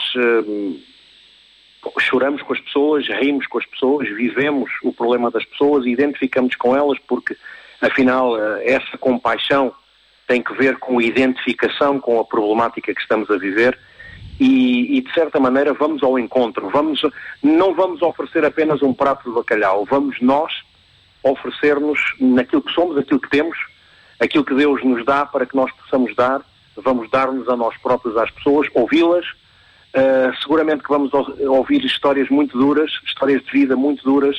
Vamos, uh, no fundo, tentar dizer às pessoas que a vida não acabou aí. A vida não acabou num cartão no meio da Baixa Pombalina, mais um anónimo que um dia aparecerá morto de frio ou, que, ou que acabará num hospital porque não há outra hipótese. A vida é muito mais do que isso. Muito mais que isso. A vida, a vida, a vida é, é toda ela é esperança, toda ela é feita de gozo, de alegria, e é isso exatamente que queremos dar às pessoas através de um prato de bacalhau, o estender-lhes a mão, o dizer que há mais, que há futuro, que há uma visão, que há uma vida inteira para viver, que há, que há quiçá uma família a ser reconstituída, que há relações a serem restauradas, que há sanidade emocional, que há sanidade mental a ser atingida. Há tantas coisas apenas através de um prato de bacalhau. Eh, quando nós convidamos os voluntários para, para uma reunião no- nas nossas instalações centrais, é exatamente isso que eu ponho às pessoas. Normalmente eles vêm com a ideia de, na sua solicitude, na sua, na sua grandeza de coração, ao abdicar da sua família e dos seus mais queridos para fazerem parte de uma outra família e chegar a outros, hum, muitas vezes eles veem apenas o bacalhau e a batata. E eu tenho que destrinçar e tenho que lhes dizer que é muito mais do que isso. O bacalhau e a batata é apenas um meio de chegar àqueles que estão completamente perdidos no meio do cimento. Muito bem, Luís. eh, só queria que Luís pudesse explicar um pouquinho que tipo de voluntariado é necessário, ou seja, estamos a fazer o apelo também para que haja outras pessoas que sintam no seu coração vontade de poder ajudar. O que é que é preciso? O que é que essas pessoas vão fazer? É preciso, sobretudo, que tenham a disposição de abdicar ah, desse tempo normalmente consagrado à sua família mais próxima e alargarem os horizontes, olhar um pouco à sua volta e pensar que há tantos e tantos que necessitam desse calor nesse dia particular. Para nós que estamos envolvidos em tantas coisas todos os dias do ano, o Natal é diário. Mas a esses voluntários, pois apenas essa tomada de atitude, essa consciencialização que nesse dia, que bom que é, que bonito que é, dedicar essa noite fria, chuvosa, seguramente, àqueles que necessitam. Essas, essas são as condições. Não é preciso que tenham um bacharelato ou que tenham uma licenciatura em, em obras feitas. Não, é apenas uma- um, um dar-se, um querer dar-se aos outros. Depois, eh, pois, enviar um e-mail para relaçõespúblicas.remar.pt dizendo-nos que gostaria de participar como, connosco como voluntário na ceia de Natal, com o seu número de telemóvel, para que eu também os possa contatar. E depois, eh, apenas, apenas isso, apenas isso. Eh, estar disposto a participar, estar disposto a unir-se àqueles que estão nessa mesma noite, uma noite supostamente de alegria para, para toda a humanidade, de acordo com os cânones que nos foram ensinados, mas para tantos outros, uma noite tão triste, uma noite tão solitária. Luís, Apenas isso. Obrigada por nos teres, par- por ter partilhado também connosco este apelo, que é, por um lado, dirigido a voluntários que queiram dar um pouco do seu tempo e, por outro lado, também um alerta não só para os sem-abrigo, eu creio, mas também para famílias mais carenciadas ou pessoas que estejam sozinhas na noite de Natal, podem sempre ter a oportunidade de ter esta refeição quentinha e uma boa sobremesa com uma boa conversa, amigos ou novos amigos, pessoas que se preocupam, alguém que está ali atento para ouvir, no Martim Muniz, na noite de 24 de dezembro, então a partir das 8 e meia da noite. Correto? Muito obrigado, Sara. Apenas um pequeno detalhe. eh, começa às sete e meia, podem começar a vir às sete e meia da noite. E pela noite E outra coisa importante, eh, nós seguramente que vamos separar, e quero chamar a atenção para isto, normalmente quando olhamos à nossa volta, vemos que os motores da sociedade são normalmente definidos pela classe média. Em Portugal, com tudo aquilo que está a acontecer, essa classe média está cada vez mais empobrecida e está a ser bastante difícil para muita gente eh, apreender a ideia que estão cada vez mais pobres, que já não podem fazer o tipo de vida que faziam antes. Essas pessoas, a maior parte das vezes, nós chamamos-las de os pobres envergonhados. E seguramente que no meio de toda aquela gente que nos vai aparecer, nos vai também aparecer famílias ou, ou adolescentes que não têm o suficiente com que se nutrir e com que viver no seu dia a dia. Ah, é esta noite de Natal que para nós significa, portanto, a ceia aos mais necessitados, eu faço aqui desde já o apelo para que olhe um pouco para o seu vizinho, do lado do, do andar do lado esquerdo, do andar de cima, do andar de baixo, e veja até que ponto você pode chegar a ele, você pode quebrar essa barreira da vergonha, esse muro construído aí e chegar à necessidade daquilo que vive à sua volta. Entregue-se também um pouco a ele, desse àqueles que o rodeiam. Faça o bem, faça o bem e não hesite. Obrigado, Sara. Obrigada também, Luís Domingos, Relações Públicas da Remar. Um grande abraço. E fica este desafio então para a ceia de Natal eh, desta organização, da qual nós vamos continuar a falar também nas próximas emissões aqui do Sintra Compaixão. Sintra Compaixão. Paixão por Cristo e compaixão pelas famílias do Conselho de Sintra. Avançamos agora para um outro espaço do Sintra Compaixão. Vamos falar de eh, compaixão no- através das vozes no feminino. Vamos receber de braços abertos mais duas grandes amigas para mais um Mulheres de Esperança. São elas a Sara eh, Catarino e a Sónia Simões. Olá, bom dia. Mulheres de Esperança. Música, entrevistas, temas do seu dia a dia. Para mulheres que teimam em ter fé na vida. Acabou de ouvir o indicativo do nosso programa. Sabemos como gosta de estar connosco, como o nosso programa lhe tem feito muito bem, como prefere o nosso a qualquer outro, como se não nos ouvir não consegue viver normalmente e o seu dia não vai correr bem. Sara, o que é que se passa contigo hoje? Isso é maneira de começar um programa sério? Parece que estás a manipular as pessoas, sabes? Que há gente que é capaz de acreditar nessa que tu disseste. Qual? Eu disse tantas? Essa de se não nos ouvir, o seu dia não vai correr bem? Amiga, eu estava só a querer explicar aos ouvintes que muitas vezes as pessoas dizem-nos coisas que nos induzem a ter sensações positivas ou negativas, assim uma espécie de vampirismo que faz, que faz as pessoas agirem de acordo com o desejo do manipulador. Mas isso é muito mau, não é, Sara? É, Sónia, é mau, mas sabes que às vezes, sem querer mesmo, estamos a fazer isso aos nossos filhos, às pessoas que amamos e que vivem connosco todos os dias. É aquilo que também chamamos de chantagem. Posso estar enganada, Sara, mas acho que nós, as mulheres, temos mais aptidão para isso, não? Num certo sentido é verdade, mas é uma técnica que todos os seres humanos utilizam. Por exemplo, quando um amigo ou familiar conhece os nossos pontos fracos e os nossos segredos e sabe o quanto nós valorizamos o vínculo que mantemos com eles, se fazem parte da nossa família, do nosso trabalho ou estão no nosso círculo de amizades, pode ser o companheiro, o filho, o chefe, o colega, parecem preocupar-se connosco, mas às vezes aproveitam esse conhecimento íntimo, aquilo que sabem dos nossos segredos, para obter o que desejam, que é uma submissão nossa a tudo o que nos pedem. E Sara, mais vale ter inimigos declarados. Tens razão. Por este assunto ser tão sério e cada vez mais utilizada esta técnica nas relações humanas, decidimos entrevistar a doutora Cassiana Tavares, que poderá elucidar-nos melhor sobre esta matéria. Estou muito curiosa sobre o que ela poderá dizer-nos. Vamos lá então, Sara. Mulheres de Esperança. Presente Diário. O devocional em língua portuguesa mais vendido em todo o mundo. Um presente de Natal para todo o ano. Encomenda através da CLC Centro de Literatura Cristã pelo 239-833-391 ou então no site www.clcportugal.com. Para mais informações, ligue para a Rádio Transmundial pelo 808 2019 32.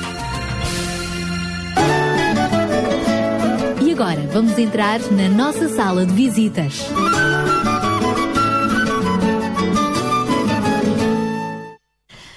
Doutora Cassiana, muito obrigada por mais uma vez ter atendido o nosso pedido para esta entrevista.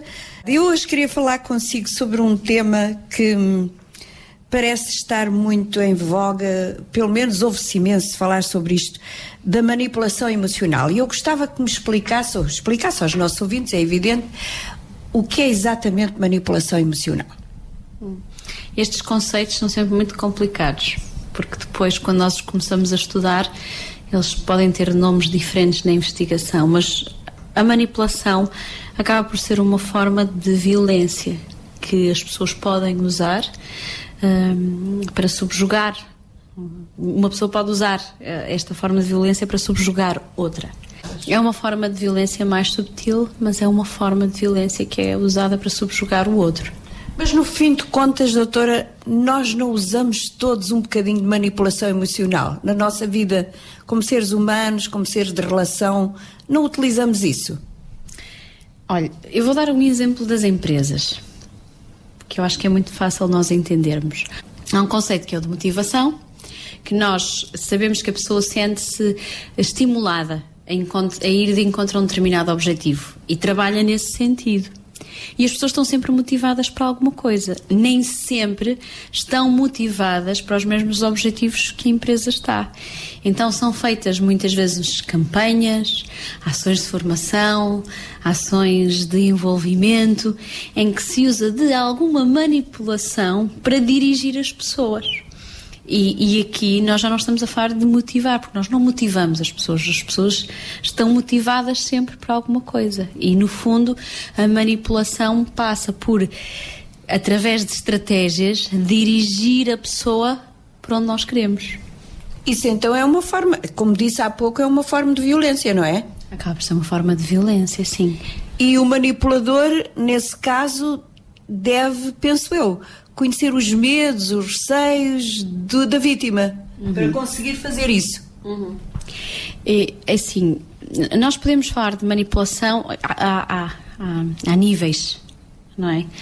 Uma coisa é nós eh, querermos estimular as pessoas e, e usarmos alguma manipulação porque queremos motivá-las ao objetivo Y ou X. Outra coisa, quando nós passamos para as relações humanas, em que nós nos apercebemos claramente que há casais, há famílias que há um elemento ou elementos que são manipuladores, que fazem a família girar em torno de si própria, das suas ideias, daquilo que querem, levar sempre a água hum, à, sua, à sua mão, não é?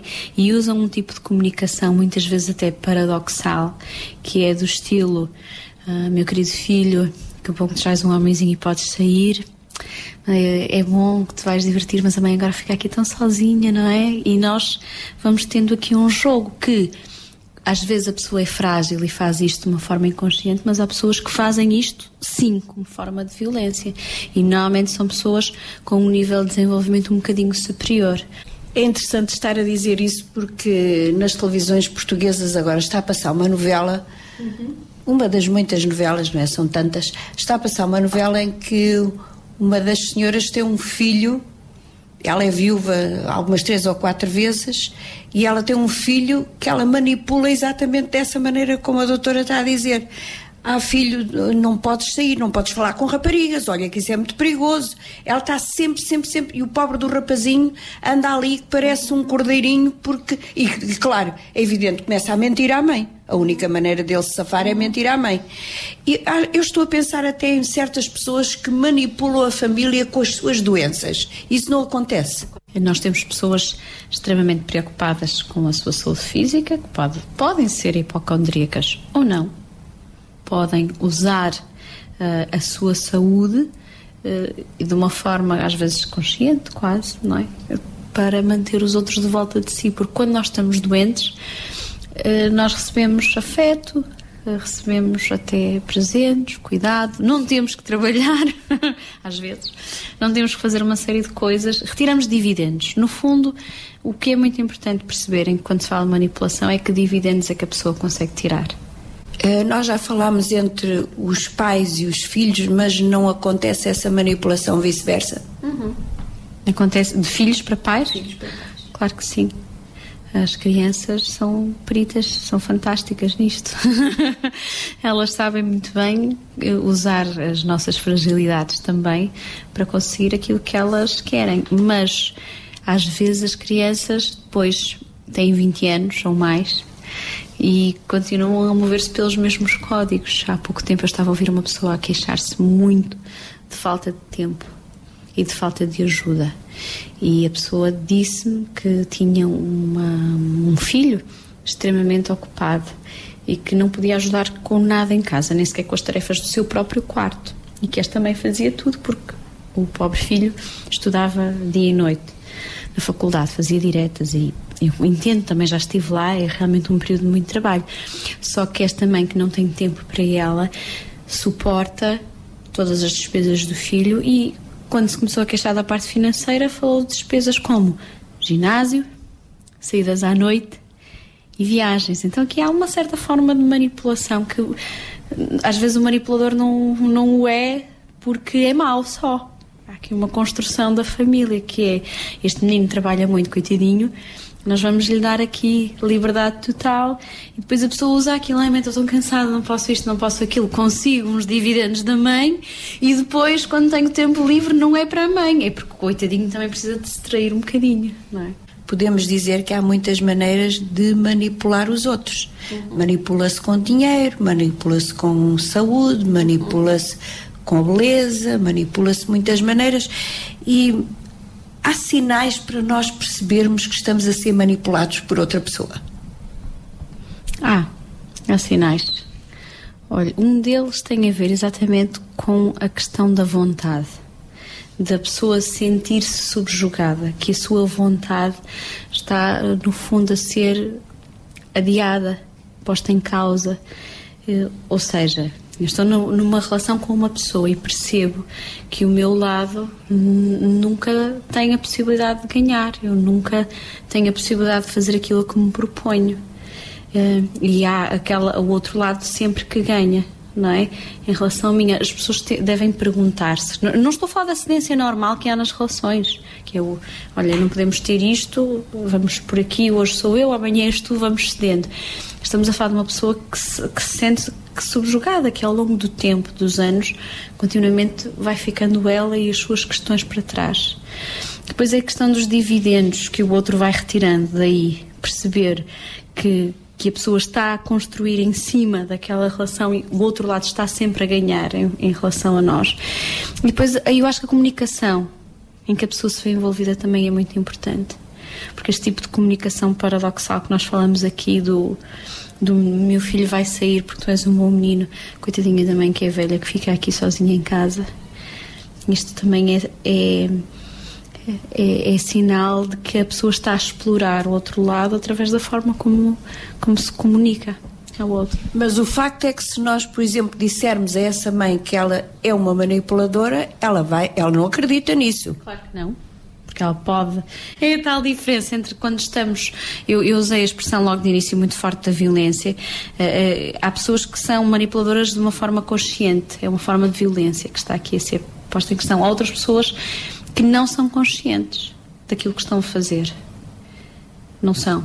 E, e muitas vezes as mães e os pais não são, os maridos eh, não são. Eh, mas há pessoas que são conscientes.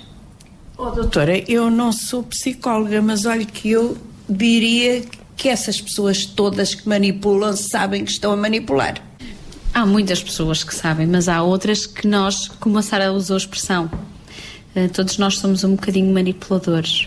Se calhar, se nos confrontarem e se nos fizerem a pergunta, nós caímos em nós.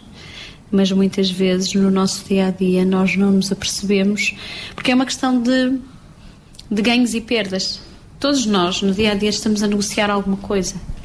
E eu quero isto, eu quero aquilo, e há pessoas que se tornam peritas em manipular as outras para conseguirem aquilo que querem. E, e enquanto há uns que realmente vão fazendo esporadicamente ou então são muito, muito inconscientes, há outras pessoas que, quando falamos até de casos de vitimação, que vão a tribunal e em que as pessoas eh, alegam terem sido manipuladas, porque é um tipo de violência diferente, em que vemos que aquele agressor eh, orquestrou uma série de ações de forma a levar aquela pessoa onde queria, a subjugá-la e usou a manipulação como uma forma de violência para manter aquela pessoa presa. Era aí que eu queria chegar também, porque há pessoas que devem viver em grande, grande sofrimento por causa disto, não é verdade? Sim. E falamos de homens e mulheres. Embora as estatísticas ainda estejam a favor das mulheres, eh, esta, expressão não é, não é melhor. Hum, A favor, é, são superiores o nível, o nível de mulheres que reportam. E normalmente não reportam só agressões físicas, mas reportam também outras coisas que são feitas. Pode-se manipular com a custódia dos filhos, pode-se manipular com a carreira, não é? Eh, as mulheres, não, não é só para eu ser mulher, claro que falo da primeira pessoa, ainda têm que fazer muitas cedências hoje para conseguirem conciliar tudo. E muitos homens aproveitam-se disso. E como é que nós saímos? Vamos imaginar que há um ouvinte, um ouvinte ah, que sabe que está a ser manipulado nitidamente e que depois desta conversa, deste programa, diz: Olha, isto sou eu. Como é que esta pessoa sai deste, deste campo manipulador? Passa muito pela confrontação da situação com a pessoa e e passa também muito por no momento em que aquela a, a, que a pessoa está a comunicar e a, a tecer o, o seu modus operandi normal de levar ser extremamente assertivo e dizer claramente que tem um plano e que vai seguir aquele plano, que vai fazer daquela maneira, mas estes casos de manipulação têm muito a ver com a pessoa ser assertiva. E um, uma pessoa que é manipulada é muitas vezes passiva. Trata-se de assumir uma postura mais dinâmica e de comunicar de imediato, de não, não protelar. Às vezes são pessoas que têm dificuldades com figuras de autoridade, por exemplo.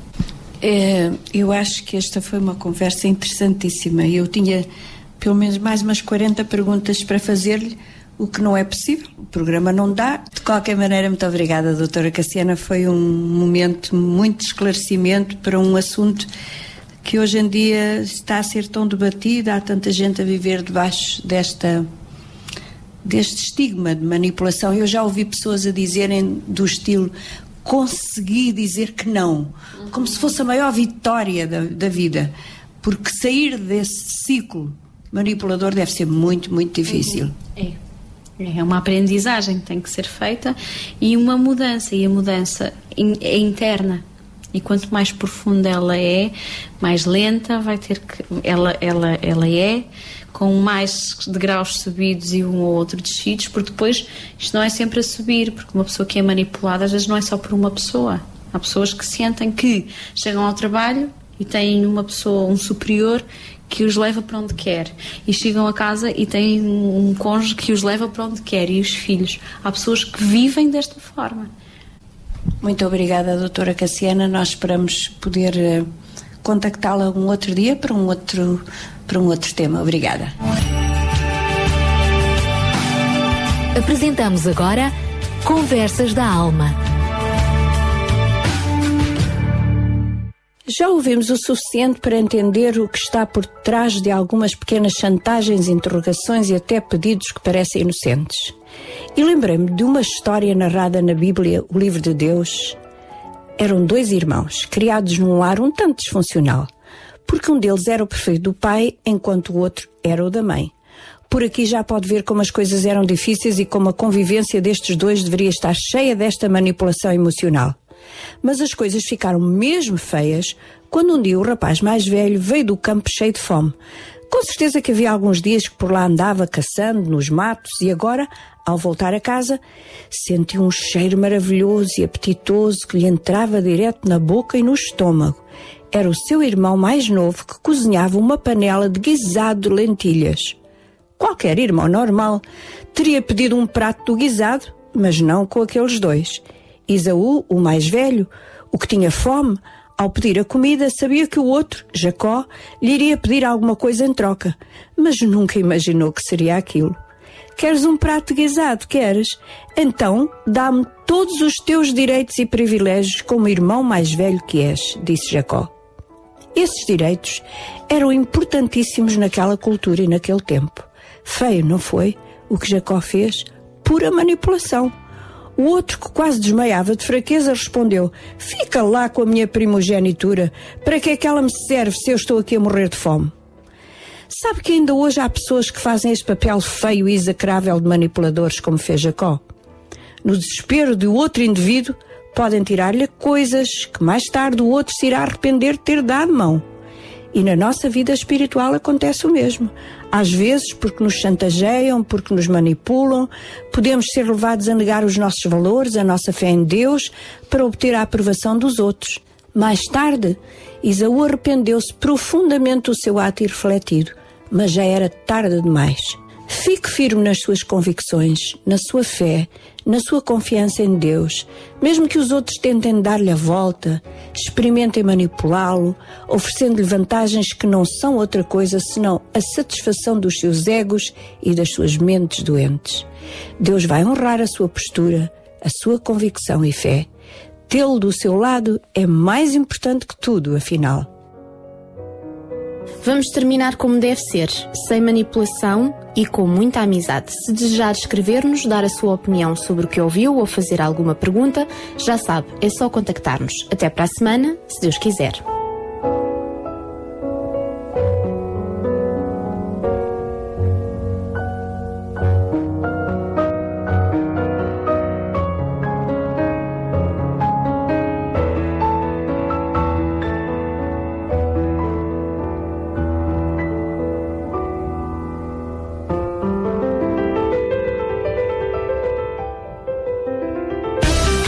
Mulheres de Esperança. O programa para mulheres que teimam em ter fé na vida. Uma produção da Rádio Transmundial de Portugal. E já estamos quase a terminar o nosso programa, aliás, a nossa segunda hora do, do Sintra com Paixão, não o programa, porque até às 11 vamos continuar por aqui. Hoje temos eh, vindo a lançar eh, alguns apelos, alguns desafios. Para trás tivemos então com as Mulheres de Esperança esta participação também da RTM aqui neste nosso espaço. Já lhe falamos do lanche de Natal Solidário que se realiza amanhã na Igreja de São Miguel a favor do Exército de Salvação e da Missão Guiné. Depois, no sábado, dia 16 de dezembro, uma outra iniciativa terá lugar também para a angariação de, um, de fundos para um elevador necessário em Vila Verde, uma iniciativa do Grupo de Apoio Mútuo para Pessoas com Deficiência. E também já lhe dissemos eh, que no dia 24 de dezembro a Remar vai realizar mais uma ceia de Natal em Lisboa, no Martim Muniz, uma oportunidade para não passar o Natal sozinho, pode estar lá simplesmente para saborear um bacalhau com batatas e quem sabe uma conversa amiga, mas também se pode oferecer como voluntário para ajudar a servir estas refeições e também para conversar com todas estas pessoas que por lá passarem. Natal é também hora de se reconciliar. Não se esqueça o grande desafio deste mês, mas na próxima hora vamos falar sobre voluntariado, até porque esta semana assinalou-se o Dia Internacional do Voluntariado. João Barros, mesmo só para introduzir o tema da próxima hora, o que é que tens a dizer? O voluntariado é de facto algo que faz a diferença? Exatamente. Eu, eu, eu, eu vou utilizar as palavras da, da Fernanda Freitas, que é, que é um rosto conhecido da televisão e que durante o ano 2011 f- assumiu o cargo de presidente de- do Ano Europeu do Voluntariado. Recordo que o ano 2010 tinha sido o ano eh, europeu eh, da luta contra a pobreza e exclusão social.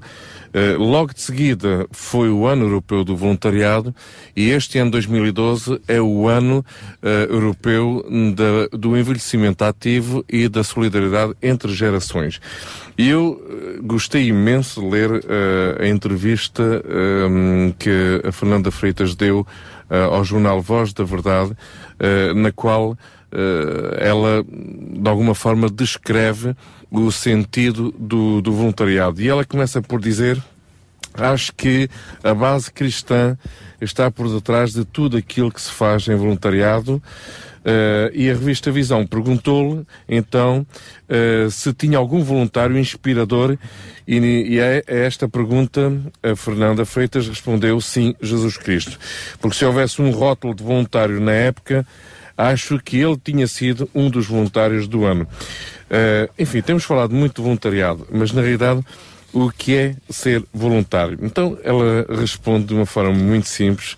Uh, se calhar é uma estranha forma de vida, já que estamos no património material, mas penso que ser voluntário é, como diz o próprio lema do ano, fazer a diferença. Sobre isto, gostava de abrir uma parêntese para dizer que no início do ano o jornalista perguntou-me qual o meu verbo preferido e eu disse que era ajudar.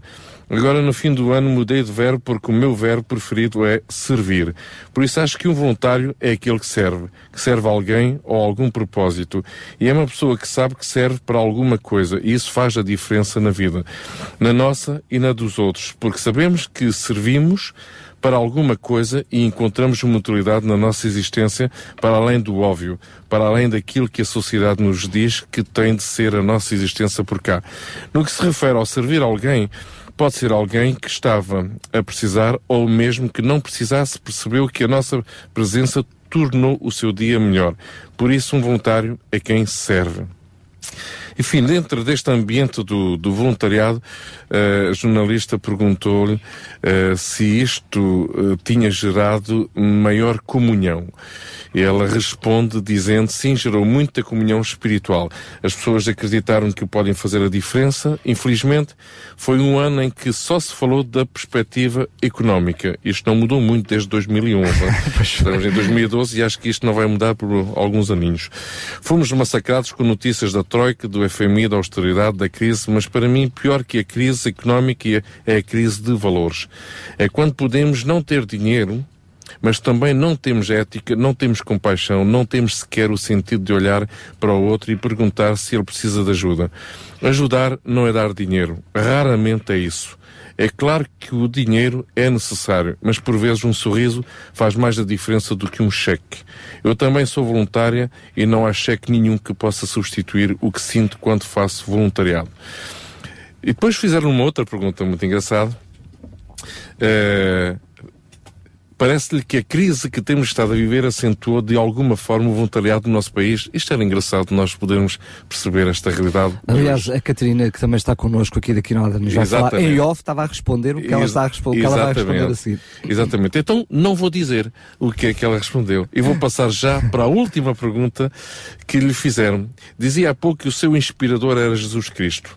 Identifica-se como cristã? Fizeram esta pergunta. E ela respondeu sim. E é muito curioso porque foi há pouco tempo. Foi um reencontro muito bom. Passei por um momento da vida que acho que acontece com muitos. Quando nos revoltamos com tudo o que nos impuseram quando somos mais pequeninos. Damos uma volta ao mundo em procura de não sei bem o quê, mas andamos à procura e isso é bom. E eu reencontrei há cerca de dois anos. Mas independentemente de estarmos numa igreja ou à beira de um rio, a nossa comunhão espiritual tem de acontecer, acho eu, e certa altura da nossa vida, um- ao mais alto nível. Temos de ser muito honestos.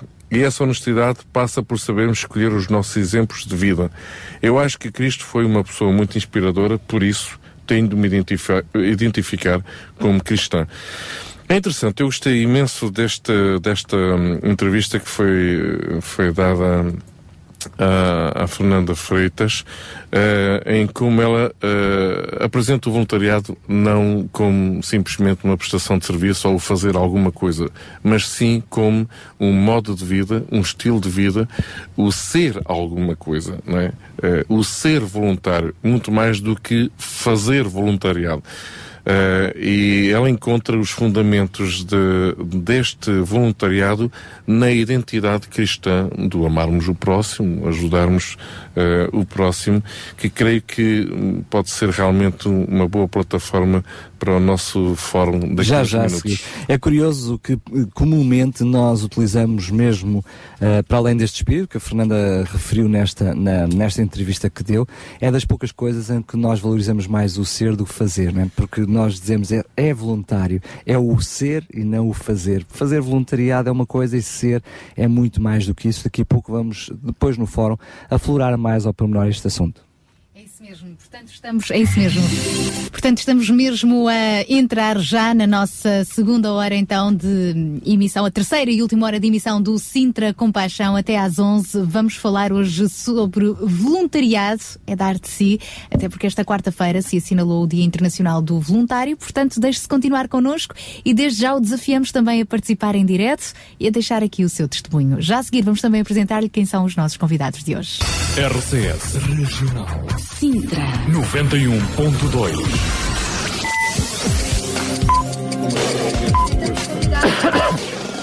São 10 horas. Bom dia. Tá bem, tá bem, então. RCS Não, mete a música e a seguir. Crer é viver. Dê um sentido à sua vida. Conheça o amor de Deus revelado na Bíblia. O Instituto Bíblico de Ensino à Distância oferece cursos de estudo da Bíblia. www.institutoonline.org As promessas de esperança de Deus dão força para viver. Bem-vindo. Não dá para cumprimentar, ele entra com a gente a falar. Isto... Sabia que em Sintra, cerca de 10 mil alunos do primeiro ciclo pré-escolar são carenciados e que duas famílias por dia vêm as suas casas penhoradas? Todos os dias há alguém a precisar de ajuda e você pode ser a solução. Sintra Compaixão, o programa da RCS que abre portas à solidariedade. Sexta-feira, das 8 às 11 da manhã. Sintra Compaixão, contamos, consigo. Mas eu ia jurar que não. Eu ia ter grande.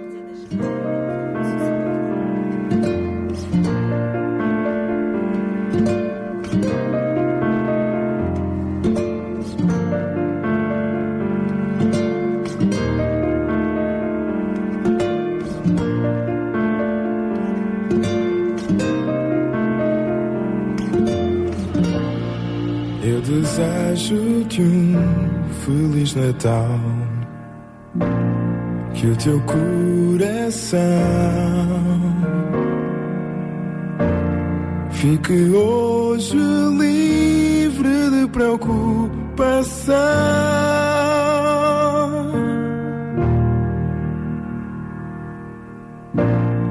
Eu desejo-te um Feliz Natal. Vamos festejar. Os problemas longe, longe vão ficar.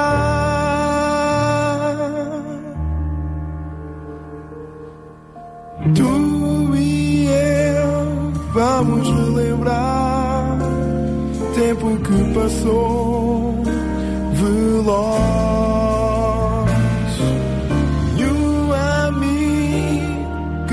É querido volta a juntar-se a nós.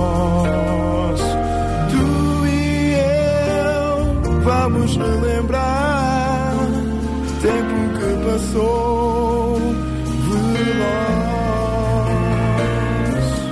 E o amigo que nos é querido volta a juntar-se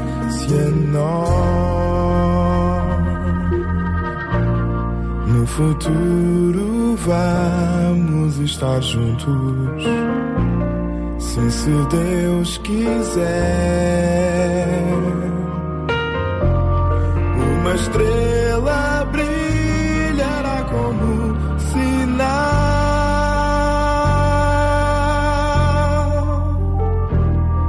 Mais uma vez, desejo-te um feliz Natal.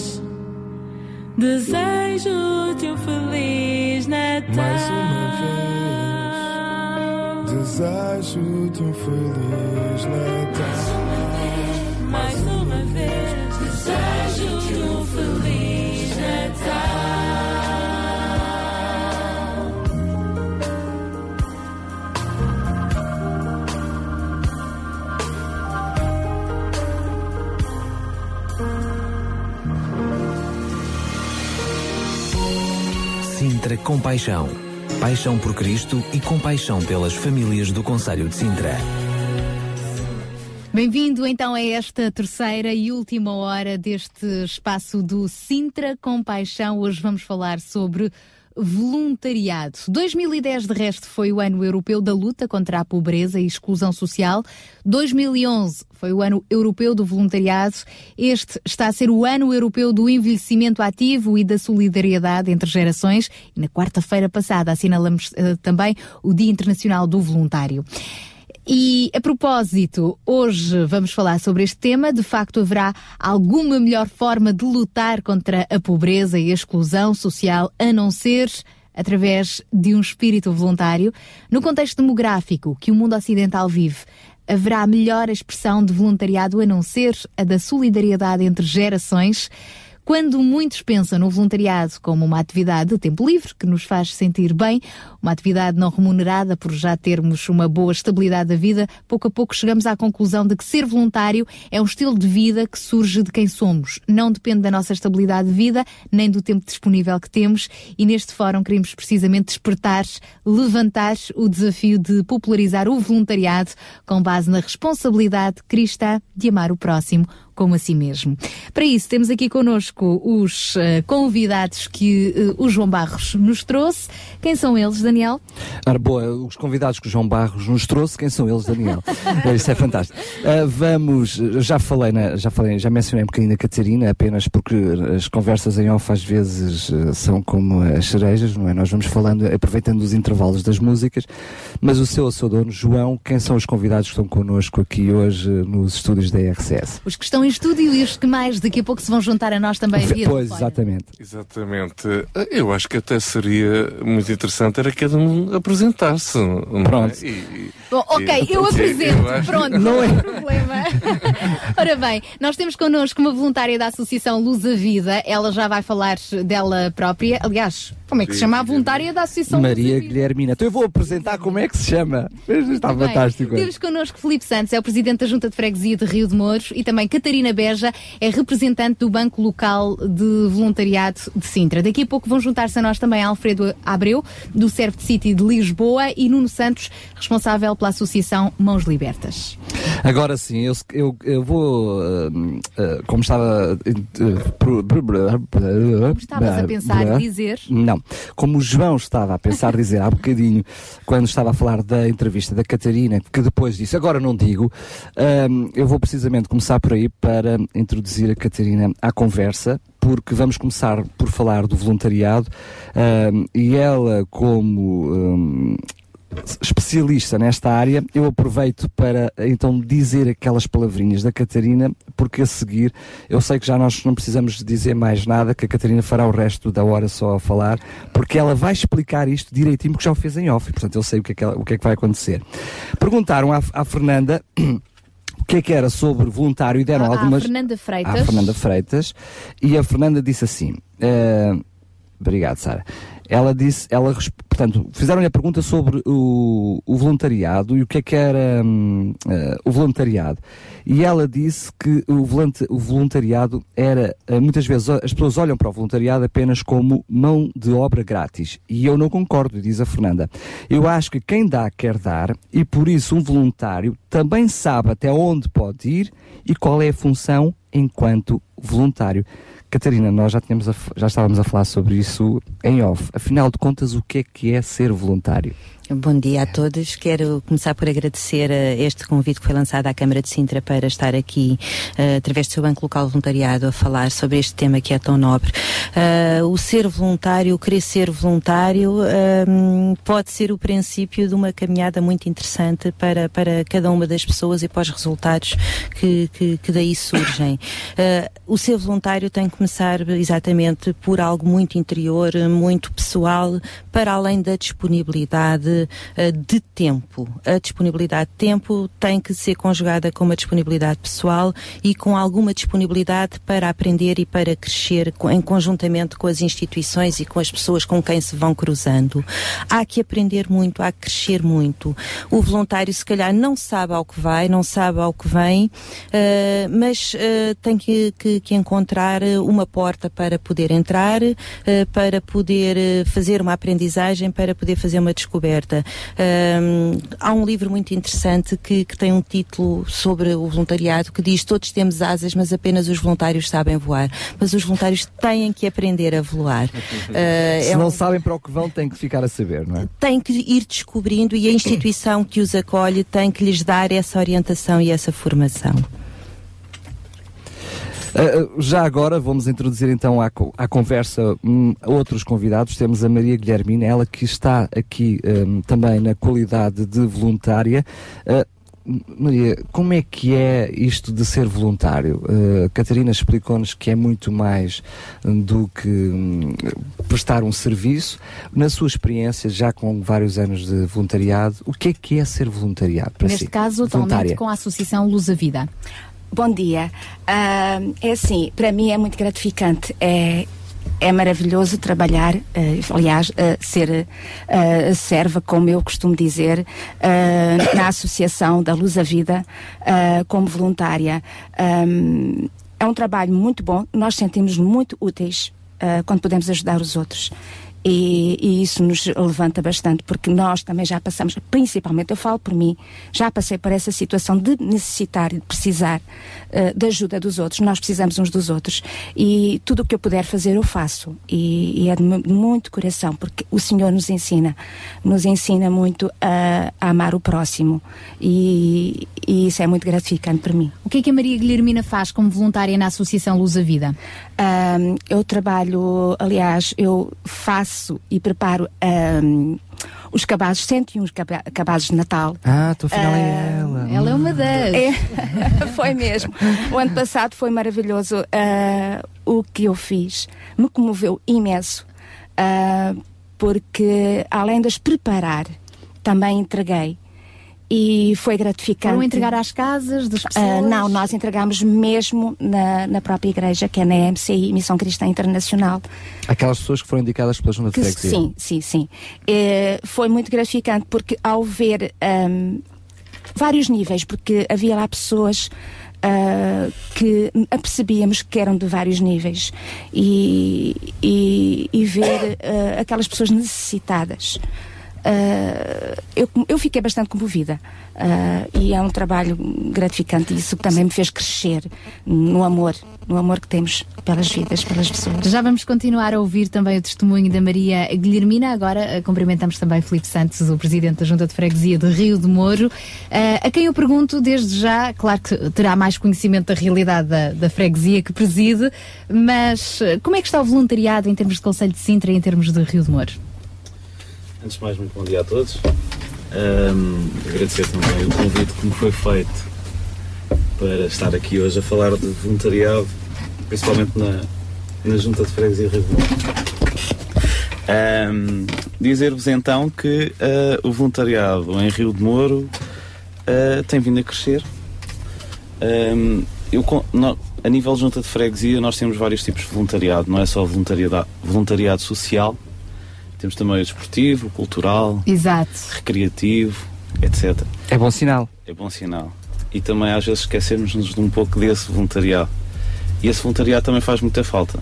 Faz muita falta porque às vezes as instituições comuns e normais, câmaras municipais, escolas, etc., juntas, não têm a capacidade de conseguir abraçar toda a comunidade. E é importante haver diferentes instituições que promovem todo o tipo de voluntariado. Uh, Quero-vos dizer que a nível de desporto é um voluntariado que eu considero muito importante. Uh, esse voluntariado também deixou de ser tão voluntariado porque há custos para os próprios clubes sobreviverem. Uh, e hoje em dia há com participação dos pais de, um, de uma mensalidade, normalmente é muito reduzida, mas de qualquer das formas, toda aquela gente que trabalha nos clubes, nas associações recreativas, nas associações culturais, não recebem nada em troca a não ser o benefício de gozarem um pouco o seu dia ao final do dia, de dar o seu tempo para que os outros possam viver melhor. Onde é que termina a responsabilidade de- social do cidadão e começa a responsabilidade ah, de uma junta de freguesia ou, ou de uma Câmara Municipal? Ou vice-versa? Portanto, tem de haver aqui uma articulação de responsabilidades, não é? Tem de haver uma articulação de responsabilidades, mas eu considero que estas instituições, juntas e câmaras municipais, são parceiros dessas associações. E eu só me considero como parceiro. Não me considero que seja um voluntário tipo, porque o meu papel é dar os meios para que o voluntariado corra mesmo bem. Dar o autocarro, sei lá, dar um apoio financeiro porque o os atletas têm que ir não sei aonde, dar eh, uma caminhonete ou um espaço, porque existe um projeto Criar Afetos e que tem que ter uma técnica e nós financiamos a técnica para as pessoas que o usam eh, também possam brincar e ocupar o seu tempo. Portanto, eu considero a Junta de Freguesia mais como parceira desses projetos. Eh, basicamente é esse o nosso papel. Mas também é uma, digamos, está na primeira frente, está na primeira linha para o reconhecimento das necessidades da freguesia, não é? Porque normalmente é a junta o primeiro a baterem à porta. Ou seja, mesmo quando existem instituições que querem ajudar, eh, essa parceria acaba por ser a forma plena de conseguir funcionar as coisas. Porque eh, vocês na junta conhecem as necessidades, sabem onde é que está ahm, as necessidades e podem articular as necessidades com aqueles que querem ajudar. Exatamente. Portanto, nós seremos sempre a primeira porta, socorrermos sempre da Câmara também. Mas, de qualquer das formas, acredito que a Câmara receba muitos projetos através das juntas de freguesia. Ah, na realidade, nós, a nossa disponibilidade de falar com alguém pode mexer alguns cordelinhos para que a coisa corra bem é, na verdade, a, a junta de freguesia. Portanto, nós não temos.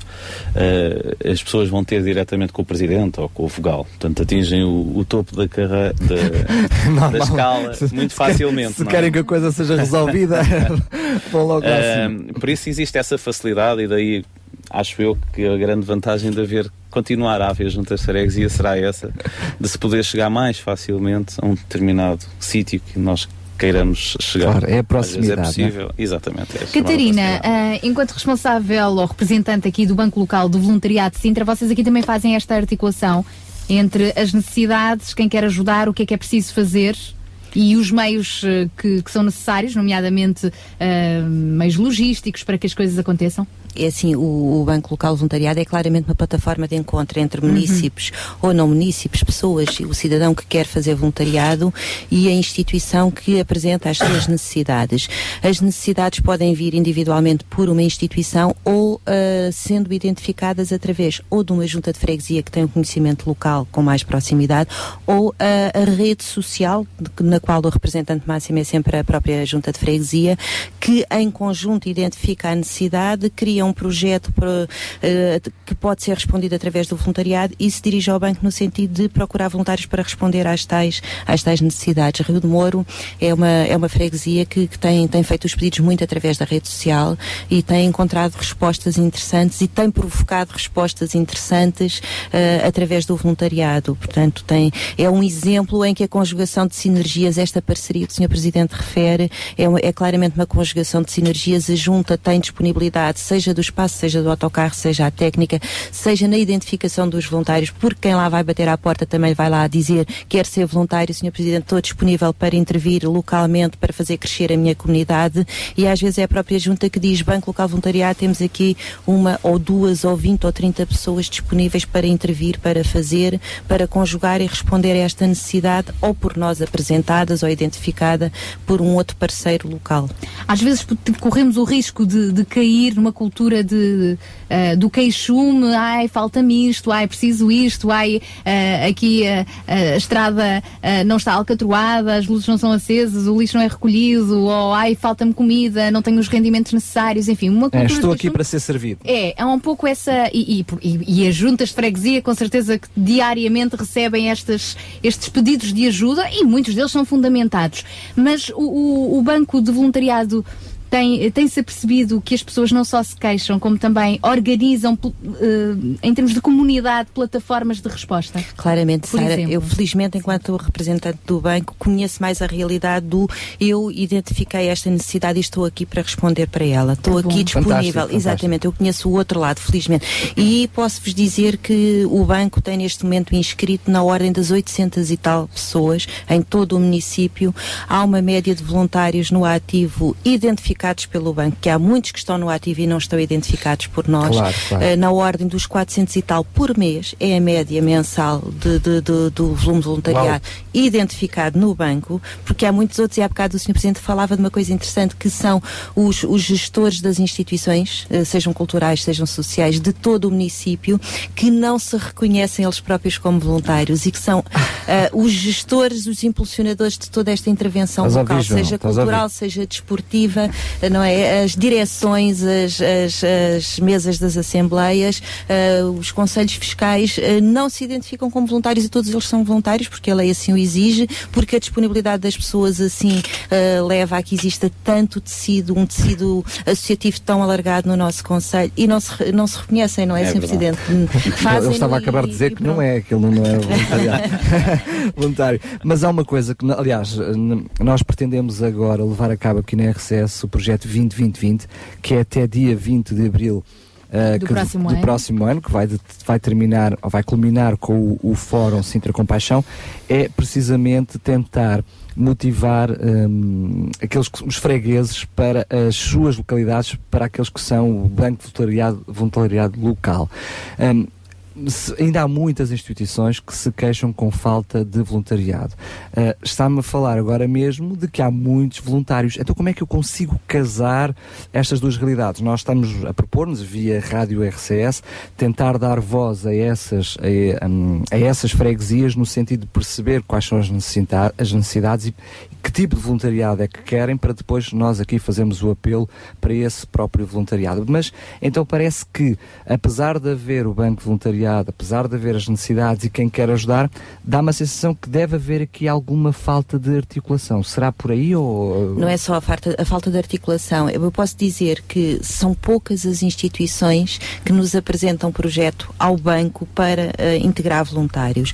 Eh, dos 863 que eu tenho aqui no registro, voluntários inscritos, mas são mais, eh, temos 96 instituições para os acolher.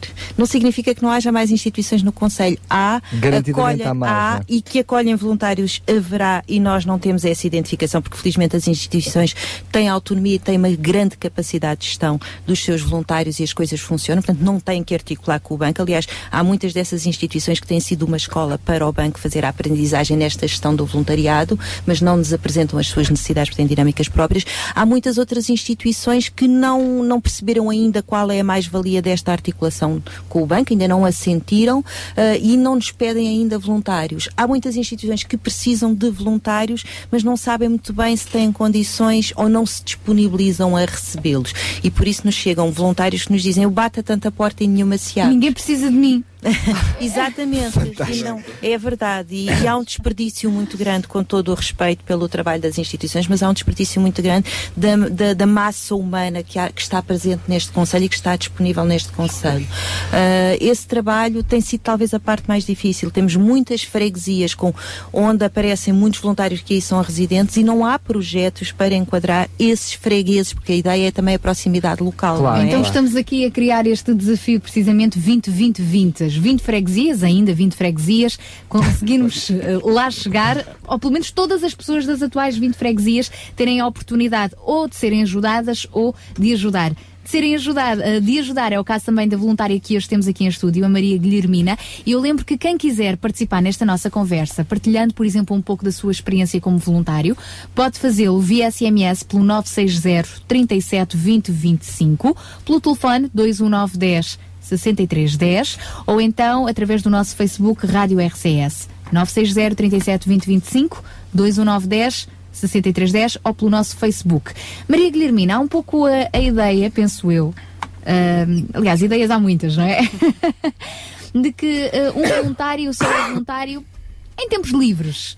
Só que na realidade, ser voluntário não é ter um tempo livre, é um tempo é ocupado, é preciso assumir um compromisso. Como é que a Maria Guilhermina, por exemplo, gera a sua vida uh, pessoal, familiar, profissional e tem a mesma obrigação com que vai ao trabalho e se apresenta a horas, também uh, assume o compromisso de ser voluntária?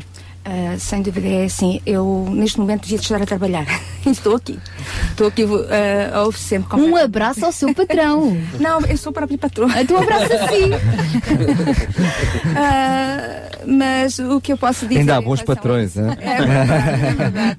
Mas é assim, a boa vontade a gente consegue conjugar, sem dúvida. Não, não há dúvida nenhuma que a gente consegue quando, quando somos chamados e quando precisamos. É só dar um, um jeitinho para boa vontade, uh, sem dúvida, nós nós conseguimos. Mas assume na sua agenda, portanto, o compromisso às tantas horas, uma vez por semana, sim, sim, é, sim, é sagrado? Sim, sim. Eu, eu posso dizer também que, assim, eu estou ligada também, e, e, olhando um pouco à conversa anterior, uh, dentro da própria MCI, da Missão Cristã Internacional, temos um espaço uh, reservado, onde nós temos, uh, aliás, convidamos que sejam voluntários e eu, tô, eu, tô, eu faço parte dessa, desse lugar também e muitas vezes lá estou. E, e incentivamos a quem quer, a quem quiser a, a ser voluntário na, na Luz da Vida. E depois entramos, eh, e agora viro a, a conversa aqui também uh, para a Catarina, uh, entramos também numa outra questão que é o compromisso uh, do voluntário, pode ser um, um, um compromisso para uma situação pontual, é preciso como nós fizemos, por exemplo, uh, nas obras de remodelação da escola primária do Linhó, ou então um compromisso mais a médio prazo, não é? Como é que o voluntário vê isso? Vocês percebem que o voluntário está consciente que aquele tempo é realmente um compromisso? Essa também tem sido uma dificuldade do banco. O que é que é o compromisso para o voluntário? O que é que é para a instituição? Temos que entrar em sintonia e esta sintonia não é sempre, não é, não é fácil. Uh, há voluntários que, que vêm claramente com um espírito de missão, expressão usada pelos próprios e dizem eu quero fazer voluntariado daqui para a frente, a minha vida tem que mudar, quero que o voluntariado faça parte da minha vida. Então estamos a falar de situações de longo prazo, de médio prazo, tudo o que possa surgir e que tenha alguma, algum impacto interno no próprio voluntário, o voluntário agarra. Há situações muito pontuais, peditórios pontuais, nomeadamente o que aconteceu no fim de semana passado, as recolhas para o Banco Alimentar, uh, em que é uma manhã, é uma tarde, é um fim de semana, em que as pessoas se organizam na sua agenda, não há aquela obrigação que a Sara questionava à, à Maria Guilhermina. No entanto, temos outros voluntários que fazem semanalmente, uma hora por semana, sete horas por semana. Há voluntários a, a, exercer voluntariado, sete horas por semana, sete horas por dia em algumas situações, não quer dizer que estejam todos os dias, outros estão. Uh, portanto, cada um se organiza. Agora que há voluntários que é através da entrada do banco que reequacionam a sua agenda, reorganizam a sua imagem interna do que é o voluntariado e do como se vão disponibilizar para o voluntariado, isso é uma coisa que, que acontece. Então, mas segundo estou a perceber, esse próprio banco de voluntariado, esse mesmo voluntário, faz hoje, porque ele está no banco, uhum. hoje pode fazer voluntariado no sítio A, amanhã voluntariado no sítio B, porque ele é, ou seja, está um, inscrito no banco voluntariado e pode oscilar consoante as necessidades, é uhum. é isso. O que acontece, Daniel, é assim, nós quando pedimos aos voluntários para se inscreverem, fazem o preenchimento de um formulário no qual identificam as Aonde suas áreas... podem ser úteis. Exatamente. Quais as suas áreas de interesse, qual a população-alvo com que gostariam de trabalhar, qual a disponibilidade de tempo que têm. As instituições, quando nos apresentam as necessidades, dizem precisamos de um voluntário para esta área de intervenção, para trabalhar com esta população e neste horário. Depois fazemos a conjugação destes, da necessidade com o interesse do voluntário e lançamos o desafio aos voluntários. Enviamos uma carta, um e-mail e dizemos, senhores voluntários, temos este projeto, poderá ser do vosso interesse. E os voluntários dizem, sim senhor, interessa-me, até me interessava, mas não tenho tempo, consigo conjugar só uma hora e nós depois fazemos esta conjugação e esta aproximação. Mas uma hora é preciosa também. Eu estou sempre a dizer isso aos voluntários, não desvalorizem o vosso tempo, o vosso tempo é o ouro, porque há voluntários que dizem, eu só tenho uma hora por mês, essa hora vale muito, muito, portanto, hum, às vezes vale mais do que 24 horas. Não desvalorizar nunca o tempo e esse, essa hora é muito importante para o próprio e para os outros. Nós temos já em linha mais um convidado que se vai juntar a nós eh, via telefone, portanto, neste caso, a este fórum hoje sobre o voluntariado. Também ele é uh, alguém que tem paixão por esta obra de, de, voluntariado. Está à frente atualmente do Serve de City de Lisboa, jantares comunitários que se realizam quinzenalmente na cidade de Lisboa para sem-abrigo, pessoas sozinhas, enfim, para convidados especiais. São cerca de 200 pessoas que de 15 em 15 dias se sentam à mesa. Conta também. Uma grande panela. Uma grande panela, muitas panelas, voluntariados, voluntários para cozinhar, para servir à mesa e há voluntários também para estarem sentados à mesa a conversar e a conviver com estas pessoas pessoas. E connosco está então Alfreda Abreu para nos falar um pouco sobre esta iniciativa eh, que já conta com mais de um ano, e digo isto porque é de honrar como é que vão conseguindo precisamente assumir o compromisso, mobilizando tantos voluntários quinzenalmente. Olá, bom dia, Alfredo Abreu. Bom dia. Facto, um grande abraço. Bem-vindo ao nosso fórum. Retribuído a todos. então diga-nos como é que tem sido possível assegurar o Serve de City há mais de um ano, sempre com voluntários. Nunca tiveram falta de voluntários? Não, de facto, às vezes temos o problema contrário, é pedir aos voluntários para não vir, porque, porque é, é, a situação das pessoas sem abrigo, das pessoas de rua, é uma situação que toca toda a gente. É, nós todos nos sentimos desconfortáveis quando passamos por alguém na rua, é, não, não, sabemos o que fazer, não sabemos o que dizer, incomoda-nos é, e muitas vezes optamos por olhar para o lado, por seguir em frente. Eh, mas fica, fica cá dentro algum sentimento de desconforto. E, portanto, quando existe voluntariado com pessoas sem abrigo, posso falar também em nome de uma série de outras organizações que procuram apoiar as pessoas que estão na rua, existe sempre muita gente disponível. Nós, num ano e meio de jantares comunitários, fazemos jantares a um ritmo de 15 em 15 dias, já envolvemos mais de 2 mil voluntários diferentes.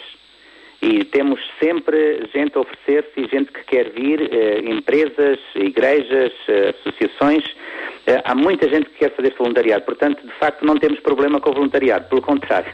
Então não são só particulares, nem são só as, as organizações habituais, como Exército de Salvação, a Casa, a Comunidade Vida e Paz, por aí fora. Há empresas, explique-me lá um bocadinho este conceito de, das próprias empresas que oferecem os seus funcionários, ou os funcionários oferecem-se na empresa, não sei ah, como é pois, funciona. Deve ser mais, tem que ser mais assim. Para estarem ali ao serviço. Pois existem as várias possibilidades. Existem empresas que têm, um, digamos, um compromisso com responsabilidade social, querem devolver à sociedade uma parte daquilo que recebem da sociedade e, portanto, está já inscrito nos seus valores poderem eh, devolver alguma coisa. Pode ser eh, em dinheiro, pode ser em tempo de trabalho dos seus colaboradores.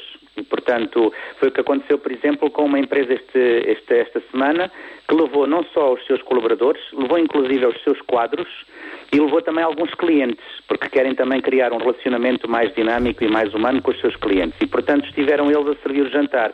Para nós, esta, esta forma de de, de, trabalhar, que envolve também instituições e não apenas indivíduos, é uma forma de podermos sustentar esta iniciativa. Ou seja, cada empresa, cada igreja, cada instituição que vem servir um jantar eh, acaba por assumir também as despesas do próprio jantar. E, portanto, assim nós vamos conseguindo fazer o nosso trabalho sem ter que fazer demasiado esforço de angariação de fundos. Estamos a, falar, estamos a falar de voluntários, muitos dão além do seu tempo também o seu dinheiro. Não, eh, em Portugal isso ainda é um pouco raro. Eh, no, no, no contexto anglo-saxónico, o, o, voluntário sabe perfeitamente que tem que dar o seu tempo e o seu dinheiro, porque se não der o seu dinheiro não há iniciativas e não havendo iniciativas ele não pode participar. Em Portugal isso é um pouco estranho. As pessoas acham que já estão a dar o seu tempo e o seu esforço, que é obviamente bastante valioso, mas, por exemplo, uma iniciativa como a nossa, se tivéssemos apenas o tempo e o esforço das pessoas, não poderíamos pôr comida na mesa. E é preciso, então, há uma série de voluntários que se comprometem regularmente a fazer um donativo, dar na caixinha que temos à entrada do refeitório a sua contribuição para o jantar, e isso é uma parte do dinheiro que precisamos para continuar a pôr comida na mesa. Mas temos dois tipos de voluntários. Temos os voluntários que vêm servir o jantar eh, e, portanto, fazem trabalho de empregados de mesa, de lavar a louça, limpar o chão, arrumar tudo. Estes habitualmente vêm de instituições e são grupos que vêm completos depois temos um, os voluntários que se sentam à mesa e que fazem companhia aos nossos convidados, uh, e esses voluntários ou vêm por uh, motivação individual ou vêm integrados em grupos de organizações que já têm contacto de rua, como é o caso das, das que citou, do Exército de Salvação, da, da Comunidade Vida e Paz, do CASA e da Associação Conversa Amiga. Estamos a falar de um universo de quantos voluntários quinzenalmente mobilizados? Em cada jantar nós temos 110 voluntários. Muita gente, realmente. E destes 110, 50, eh, sensivelmente, são sempre diferentes. E entretanto, ah, também nos disse que às vezes já têm de pedir aos voluntários para não virem desta vez. Faça tantos voluntários e uma carteira de voluntários tão grande que vocês têm, o Certo City de Lisboa também já está a criar novas oportunidades, novos projetos? Está, de facto, nós começamos na próxima semana um projeto com a Casa Sol, eh, onde vivem crianças e adolescentes com infectados pelo HIV, com SIDA, e que tem, obviamente, como a maior parte das instituições neste momento tem grandes desafios financeiros e provavelmente não pode ter todo o pessoal, eh, nem, nem, nem faria sentido, eh, eh, pago e, portanto, precisam de voluntários e nós vamos ter duas equipas na Casa Sol, uma equipa semanal, que está lá todos os dias, eh, portanto são pessoas que se vão revezando e que acompanham as crianças ao final da tarde na, nos trabalhos de casa, eh, ajudá-los a criar métodos de concentração, de estudo, eh, também ajudar a diverti-los um bocadinho quando eles chegam da escola e inclusive ajudar a deitá-los, porque a ideia de poder contar uma história antes de dormirem é importante. E depois temos uma outra equipa que vai regularmente à casa para tratar da manutenção da casa, ou seja, pequenos concertos, arranjos, quer nos eletrodomésticos, quer na, digamos, na estrutura da própria casa, procuraremos também contribuir para melhorar essa, essa parte da, da, da vida, porque são, são despesas que cada vez que se, que se contrata alguém eh, ficam muito elevadas e com trabalho voluntário nós poderemos ajudar a equilibrar o orçamento daquela instituição. Mesmo para terminar, Alfredo Abreu, quem quiser contactar o Serve de City Lisboa, quem sabe para colaborar de alguma maneira, como é que pode fazê-lo? Nós temos um site que está um pouquinho desatualizado, mas tem lá os contactos, portanto é uma forma fácil de lá chegar. É serve de city, portanto é em inglês, um, ponto .pt, servedecity.pt. Ok, fica então este contato. Um grande abraço e obrigado mais Ou uma então vez. via RCS nós também encaminhamos. Obrigado também. Força, Alfredo Abreu, e obrigada por este testemunho precioso. Pois é, o que é que vocês têm a dizer então desta realidade tão bonita, não é? E, e, e não perguntámos ao Alfredo Abreu, mas eu creio que todos estes voluntários não são especificamente de Lisboa, são de facto da grande Lisboa, Sintra, Cascais, Oeiras, Margem Sul e, e por aí fora, eh, conseguirem manter esta fidelidade e mobilizar quantos eh, voluntários semanalmente? Cerca de 150, É não é? verdade. Sendo que cinco, eh, desses 150, 50 São- são, são novos são novos.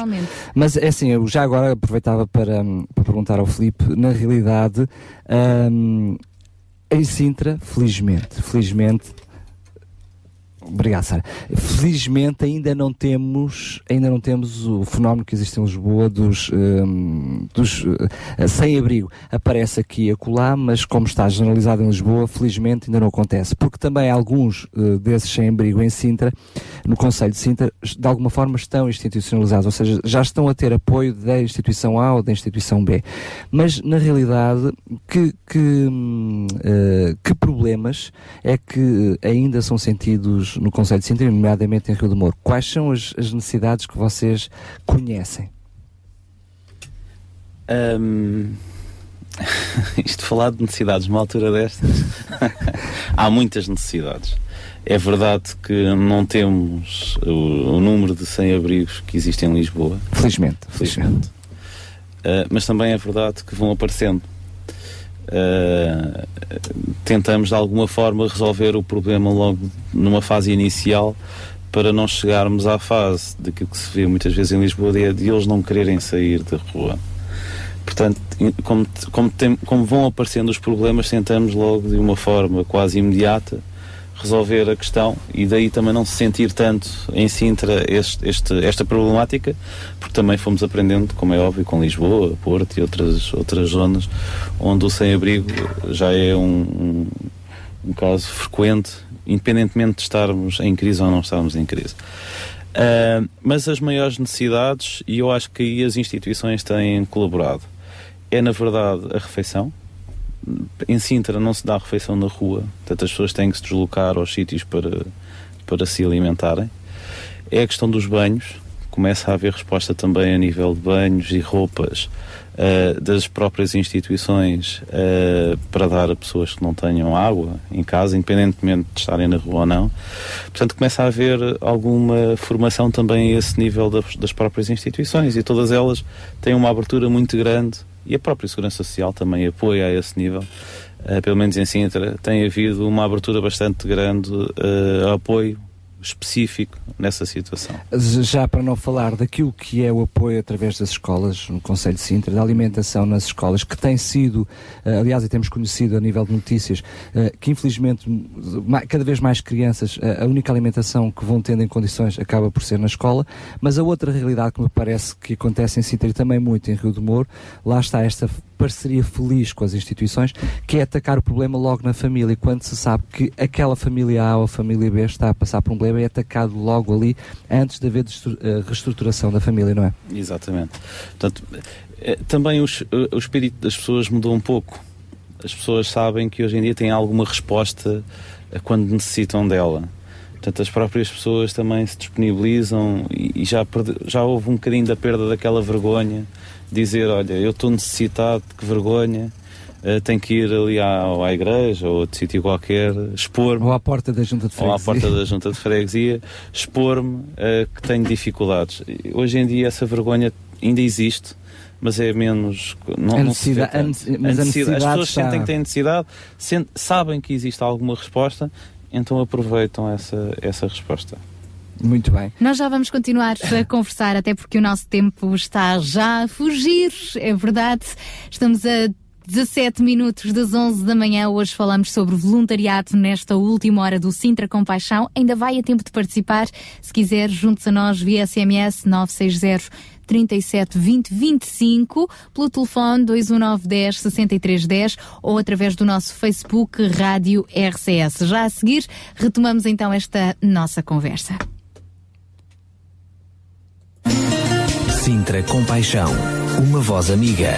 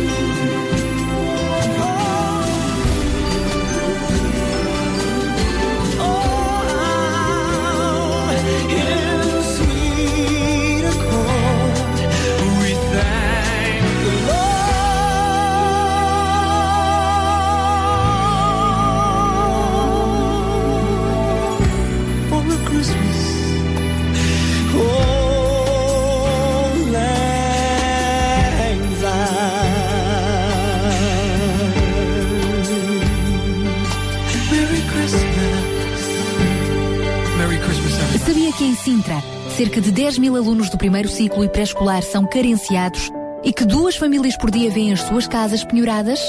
Todos os dias há alguém a precisar de ajuda e você pode ser a solução. Sintra Compaixão, o programa da RCS que abre portas à solidariedade. Sexta-feira, das 8 às 11 da manhã. Sintra Compaixão, Contamos consigo.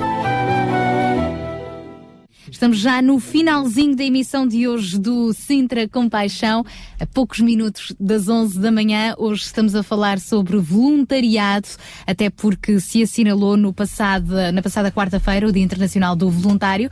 Connosco em estúdio continuam a estar ainda Felipe Santos, Presidente da Junta de Freguesia de Rio de Mouros, Catarina Beja, representante do Banco Local de Voluntariado de Sintra e eh, temos também a Maria Guilhermina, voluntária da Associação Luz a Vida. Há pouco estivemos também em contacto telefónico com Alfredo Abreu, do Serve City Lisboa, e uh, vamos daqui a pouco, uh, nestes últimos instantes também, juntar uh, a nós Nuno Santos, responsável pela Associação Mãos Libertas. Mas primeiro eu queria só deixar aqui uma mensagem que nos chegou pelo Facebook e pode enviar a sua também, quer seja pelo Facebook, Rádio RCS, quer seja via SMS, 960 37 20 25, quer seja por telefone, 21910 6310. Neste caso, a mensagem que eu vou partilhar pelo Facebook é dirigida aqui ao, ao nosso Presidente da Junta de Freguesia, Felipe Santos.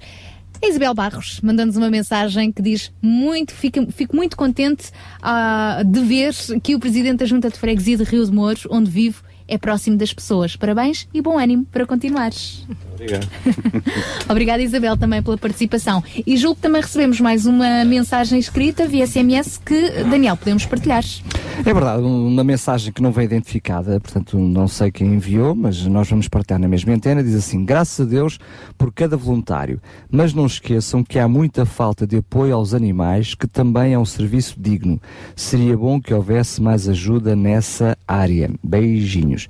Bem, eu quase que respondendo, mas eu posso envolver também os convidados para, para esta questão. Uh, antes introduzimos mais um convidado via telefone. Uhum. Uh, a verdade é que quando temos o banco de voluntariado, depois não há uh, definição de porque é que vai fazer ou não vai fazer. Há, é detectado aquilo que o voluntário pode fazer, desde que são conhecidas depois as necessidades e, e os voluntariados gosto, são para aí encaminhados. O próprio é? gosto, as próprias capacidades, as próprias habilidades do voluntário, não é? A sensibilidade dele. Exatamente. É o voluntário que decide o que é que quer fazer e o que é que lhe faz sentido fazer e depois, em função disso, são-lhes apresentadas as necessidades.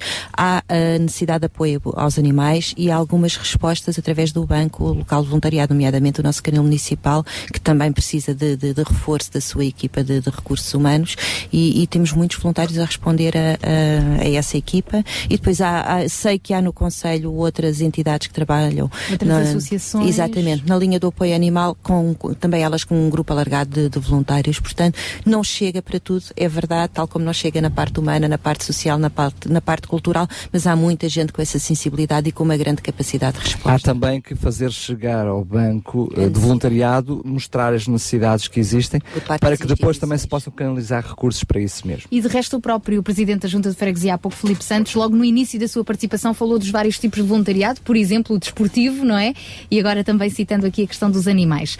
Agora, uh, vamos então ao telefone para falarmos com o Nuno Santos, também já começa a ser um amigo da casa da Associação Mãos Libertas. Ele que nos vai falar um pouco da resposta a nível de voluntariado uh, que esta associação tem tido, não só no trabalho com os sem-abrigo, no bairro 6 de Maio, para o qual estivemos a recolher há bem pouco tempo cobertores e mantas, mas principalmente no projeto 414. As crianças, são cerca de 60 crianças que estão a ser acompanhadas uh, ao longo deste ano letivo através desta associação. Os nossos ouvintes, muitos deles foram voluntários ao ajudarem na adqu a adquirir material escolar, resmas de papel. Como o Alfredo para... Abreu disse, é voluntários com o seu dinheiro. É verdade, uns com, os tempo, com o seu tempo, outros com o seu dinheiro. E ele vai nos dar então um pouco do feedback do trabalho que tem sido feito com estas crianças. Olá, bom dia, Nuno. Olá, Sara, bom dia. Então, como é que estamos em termos de voluntários com os vários projetos que a Associação Mãos Libertas tem vindo a realizar uh, no âmbito desta iniciativa 414? Olha, Sara, graças a Deus estamos bem. Eu, eu, hoje queria aproveitar para focar realmente na Operação 414 uh, eh, e se tiver oportunidade, porque serei muito breve, uh, descrever um bocado as atividades que nós temos previstas neste mês e onde teremos realmente mencionados vários tipos de voluntariado em, em todas elas. Força, força, T- tens até à meia-noite. Então, eh, em relação a, a este mês, que realmente está a ser um mês epá, muito movimentado, nós queremos aproveitar eh, já para agradecer a todos os voluntariados que têm colaborado, seja a nível de donativos, com, com dinheiro, com roupa, com alimentos, com o seu próprio tempo, etc.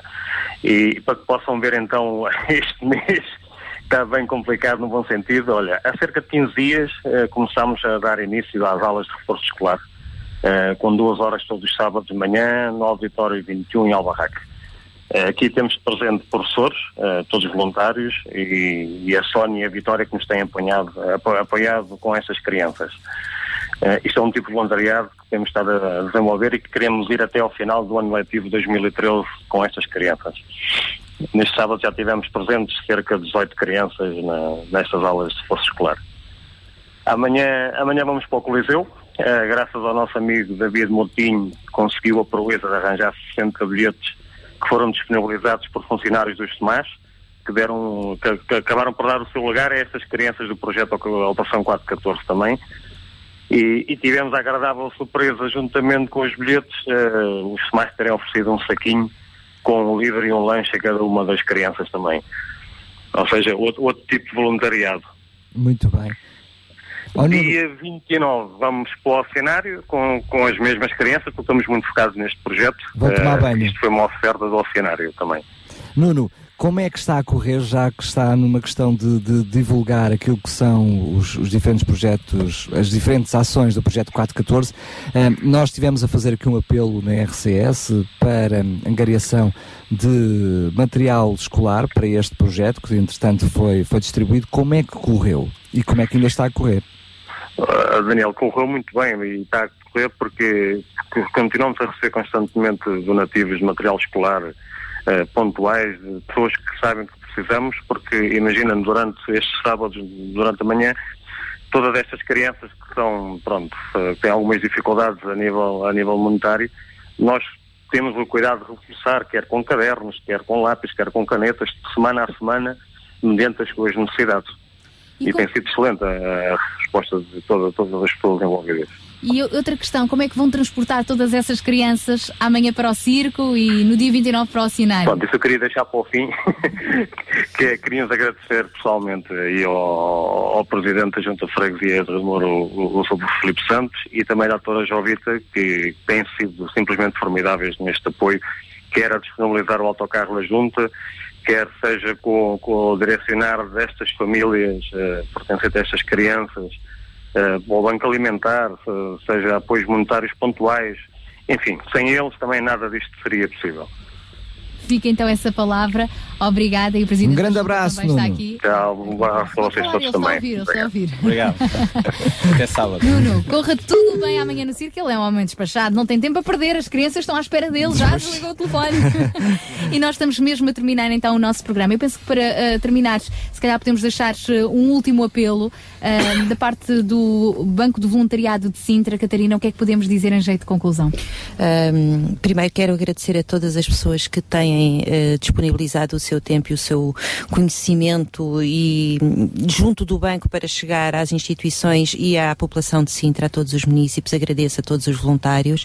Um, quero agradecer também a disponibilidade de todas as instituições que connosco têm colaborado no bom acolhimento, na boa motivação e na qualificação do voluntariado em Sintra e, e se calhar para outras instituições e para outros projetos que não têm connosco articulado, eh, reforçar que nós estamos aqui e que podemos de alguma forma eh, fazer aqui conjugações e encontrar outras respostas eh, para qualificar ainda mais eh, estes projetos que são por, desenhados pelas instituições e que vão ser respostas bem positivas para o nosso Conselho. Qual é o contacto do, do vosso Banco do Voluntariado de Sintra para quem quiser chegar Uhum. até vocês? Podemos chegar através do telefone que é o 219236010 ou 219236010 ou através do nosso eh, endereço de correio eletrónico que é o blvoluntariado cm-sintra.pt. Uh, o site de, da Câmara Municipal de Sintra também permite chegar, chegar ao banco. Naturalmente, nós somos, fazemos parte da Câmara Municipal de Sintra e, e estamos presentes no, no, no, no, no site da, da, Câmara Municipal de Sintra. Uh, Perguntem-nos, questionem-nos, apresentem-se como voluntários, como instituição que quer acolher alguma vontade por parte dos cidadãos no sentido de construir um projeto que, que, que permita uma resposta local. Estamos disponíveis para todos os desafios. Muito Maria obrigada. Guilhermina, obrigada também então aqui à Catarina Berja. Maria Guilhermina, para terminar, uh, obrigada por ter também voluntariado Uh, Obrigada, se teve voluntariado neste tempo para estar aqui connosco. Uh, uma palavra para os voluntários ou para estimular outros a serem também? Um, o que eu posso dizer em relação a isso, mas antes também quero uh, citar que também trabalho uh, um pouco na, na área de, das roupas e da distribuição das roupas e de calçado, tudo um pouco. Através é da Luz a Vida? Através da Luz a Vida. E o que eu posso dizer em relação a isso? A gente, todos nós precisamos uns dos outros. Vamos trabalhar unidos. muito bem, muito bem. Porque, eh, assim, não podemos nos separar. Temos que nos unir cada vez mais e, e, e ajudar-nos mesmo. E vamos continuar a ajudar os 101 cabazes que Sem vocês dúvida. precisam. Vão ser entregues no próximo sábado. Uh, os últimos donativos ainda podem ser entregues aqui nas nossas instalações no decorrer desta semana de produtos alimentares ou diretamente nas instalações da Luz Vida em Meio Martins. Caminhões cheios. Vamos terminar só pedir um, ao, ao Filipe Santos no sentido de dizer na, na sua junta de freguesia isto está a funcionar bem, o Banco Voluntariado e a Ação Social está a funcionar bem. Uh, no seu exemplo, que conselhos é que pode dar a outros conselhos que nos estão a ouvir, passando a redundância, conselhos a conselhos, uh, que conselhos é que pode dar daquilo que é a vossa boa experiência para que possa resultar bem também noutros municípios? Uh, eu acho que aquilo que é mais vantajoso na nossa experiência é mesmo a partilha de conhecimento. Partilha de conhecimento, partilha de oportunidades e o trabalhar em rede. Eu sou verdadeiramente o adepto da rede social. A internet. Trabalhar em também, também da rede. A comunicação é uma coisa que uh, ultrapassa muitas barreiras. Uh, e eu acho que não são os, entre aspas, os políticos que têm que quebrar essas barreiras entre eles ou entre os diretores desses serviços ou uma coisa qualquer, mas serão os técnicos que trabalham no terreno. E daí uh, a minha total adesão a esta situação da rede social porque acho que os técnicos entre eles conseguem resolver muito melhor do que um bocadinho mais acima. Portanto, é, o exemplo é esse, é tentar passar o exemplo, é apostar na diversificação dos serviços, na, na, partilha desses serviços e dizer que correu bem e mostrar porque é que correu bem e os outros poderem fazer igual não custa nada, não? É? as ideias não são nossas e têm muito mais valor quando são partilhadas do que quando são fechadas a sete chaves. Não é? Depois bem. tem um R a dizer registado. Obrigada então, Filipe Santos, também Obrigado. por ter estado aqui connosco. E João Barros, o ponto final do nosso programa de hoje.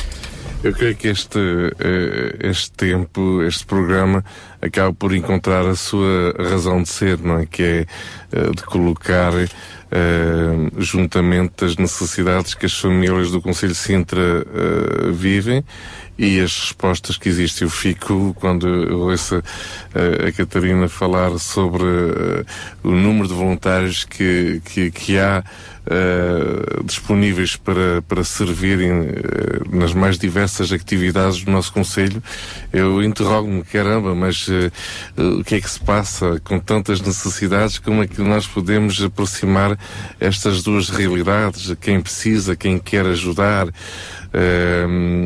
pronto, ok, temos, temos trabalho a fazer aqui. Eu, eu saio daqui desafiado eu saio daqui desafiado a querer contribuir ainda mais nesta aproximação, porque isto as necessidades não vão parar. Uh, e eu acredito que temos muitas pessoas com coração para ajudar, assim como a Maria Guilhermina, uh, nas mais, uh, enfim, na maior das simplicidades, sem sem aparecer, sem querer ser, sem dizer que aqui estou eu, eu estou a fazer a minha ação de voluntariado, não, simplesmente uh, ajudando, ajudando e eu creio que é essa a razão de ser de, de, deste programa. E, e este desafio agora destas próximas 20 semanas, eu gostaria de conhecer as, as mais diversas necessidades que podemos encontrar nas 20 freguesias e a partir daqui mobilizarmos pessoas e, e depois organizar alguma formação com essas pessoas, articularmos com o Banco uh, de Voluntariado, com as, as próprias freguesias uh, e daqui ao dia 20 de abril promovermos isto. Muitas vezes quando falamos destas coisas dá aquela sensação de que é, estamos aqui a desenvolver um programa que é para toda a gente ouvir e ver, mas na realidade não, queremos é ser uma bola de neve e que essa bola de neve seja cada vez maior. Claro. E que aquilo que se está a fazer muito bem se faça cada vez mais e melhor. E, e este, é, este é o nosso grande é o desafio. É dar voz a quem precisa e Exatamente. dar voz a quem quer ajudar Exatamente. e juntar, juntar antes as realidades. Esse vai ser o desafio nas próximas 20 semanas. Vamos tentar, vai ser o objetivo conseguir chegar às 20 freguesias no sentido de conhecer as instituições que existem e as necessidades que existem para essas instituições. Na realidade, Daniel, isso já acontece. Não podemos ter aqui a pretensão de que Criar ok, algo novo. estamos a criar a solidariedade Queremos nas é criar 20 esta freguesias. Isso já rede, acontece Não, no nós dia a queremos é apoiar essas instituições com Exatamente, já voluntariado. claro. acontece. Queremos é que aconteça mais, queremos é que mais famílias eh, venham a ser ajudadas. Eh, esse é o grande desafio. Então vamos a isso. Obrigada, João, por ter estado mais uma vez aqui connosco e até à próxima sexta-feira, se Deus quiseres. Isso mesmo, Quanto a obrigado. nós, Daniel, vamos continuar de resto com toda esta informação online no nosso Facebook, Rádio RCS, os contactos e tudo mais. O que não apanhou, então poderá depois atualizar-se através do Facebook e na nossa página na net também depois temos este e outros programas em podcast. É isso, poderá ver não só em áudio, mas também em vídeo este podcast no nosso site, em radiorcs.pt. Vai estar lá também todas as informações e queremos lembrar, mais uma vez, em jeito de terminar este Sintra Compaixão, que compaixão não é só à sexta-feira, é compaixão é feita de quem está desse lado dos 91.2 e que possa ser a semana toda. Então, fique com o coração cheio de compaixão. Beijinhos, bom fim de semana. Tchau, tchau. Sabia que em Sintra, cerca de 10 mil alunos do primeiro ciclo e pré-escolar são carenciados e que duas famílias por dia vêm as suas casas penhoradas? Todos os dias há alguém a precisar de ajuda e você pode ser a solução. Sintra Compaixão, o programa da RCS que abre portas à solidariedade. Sexta-feira, das 8 às 11 da manhã. Sintra Compaixão,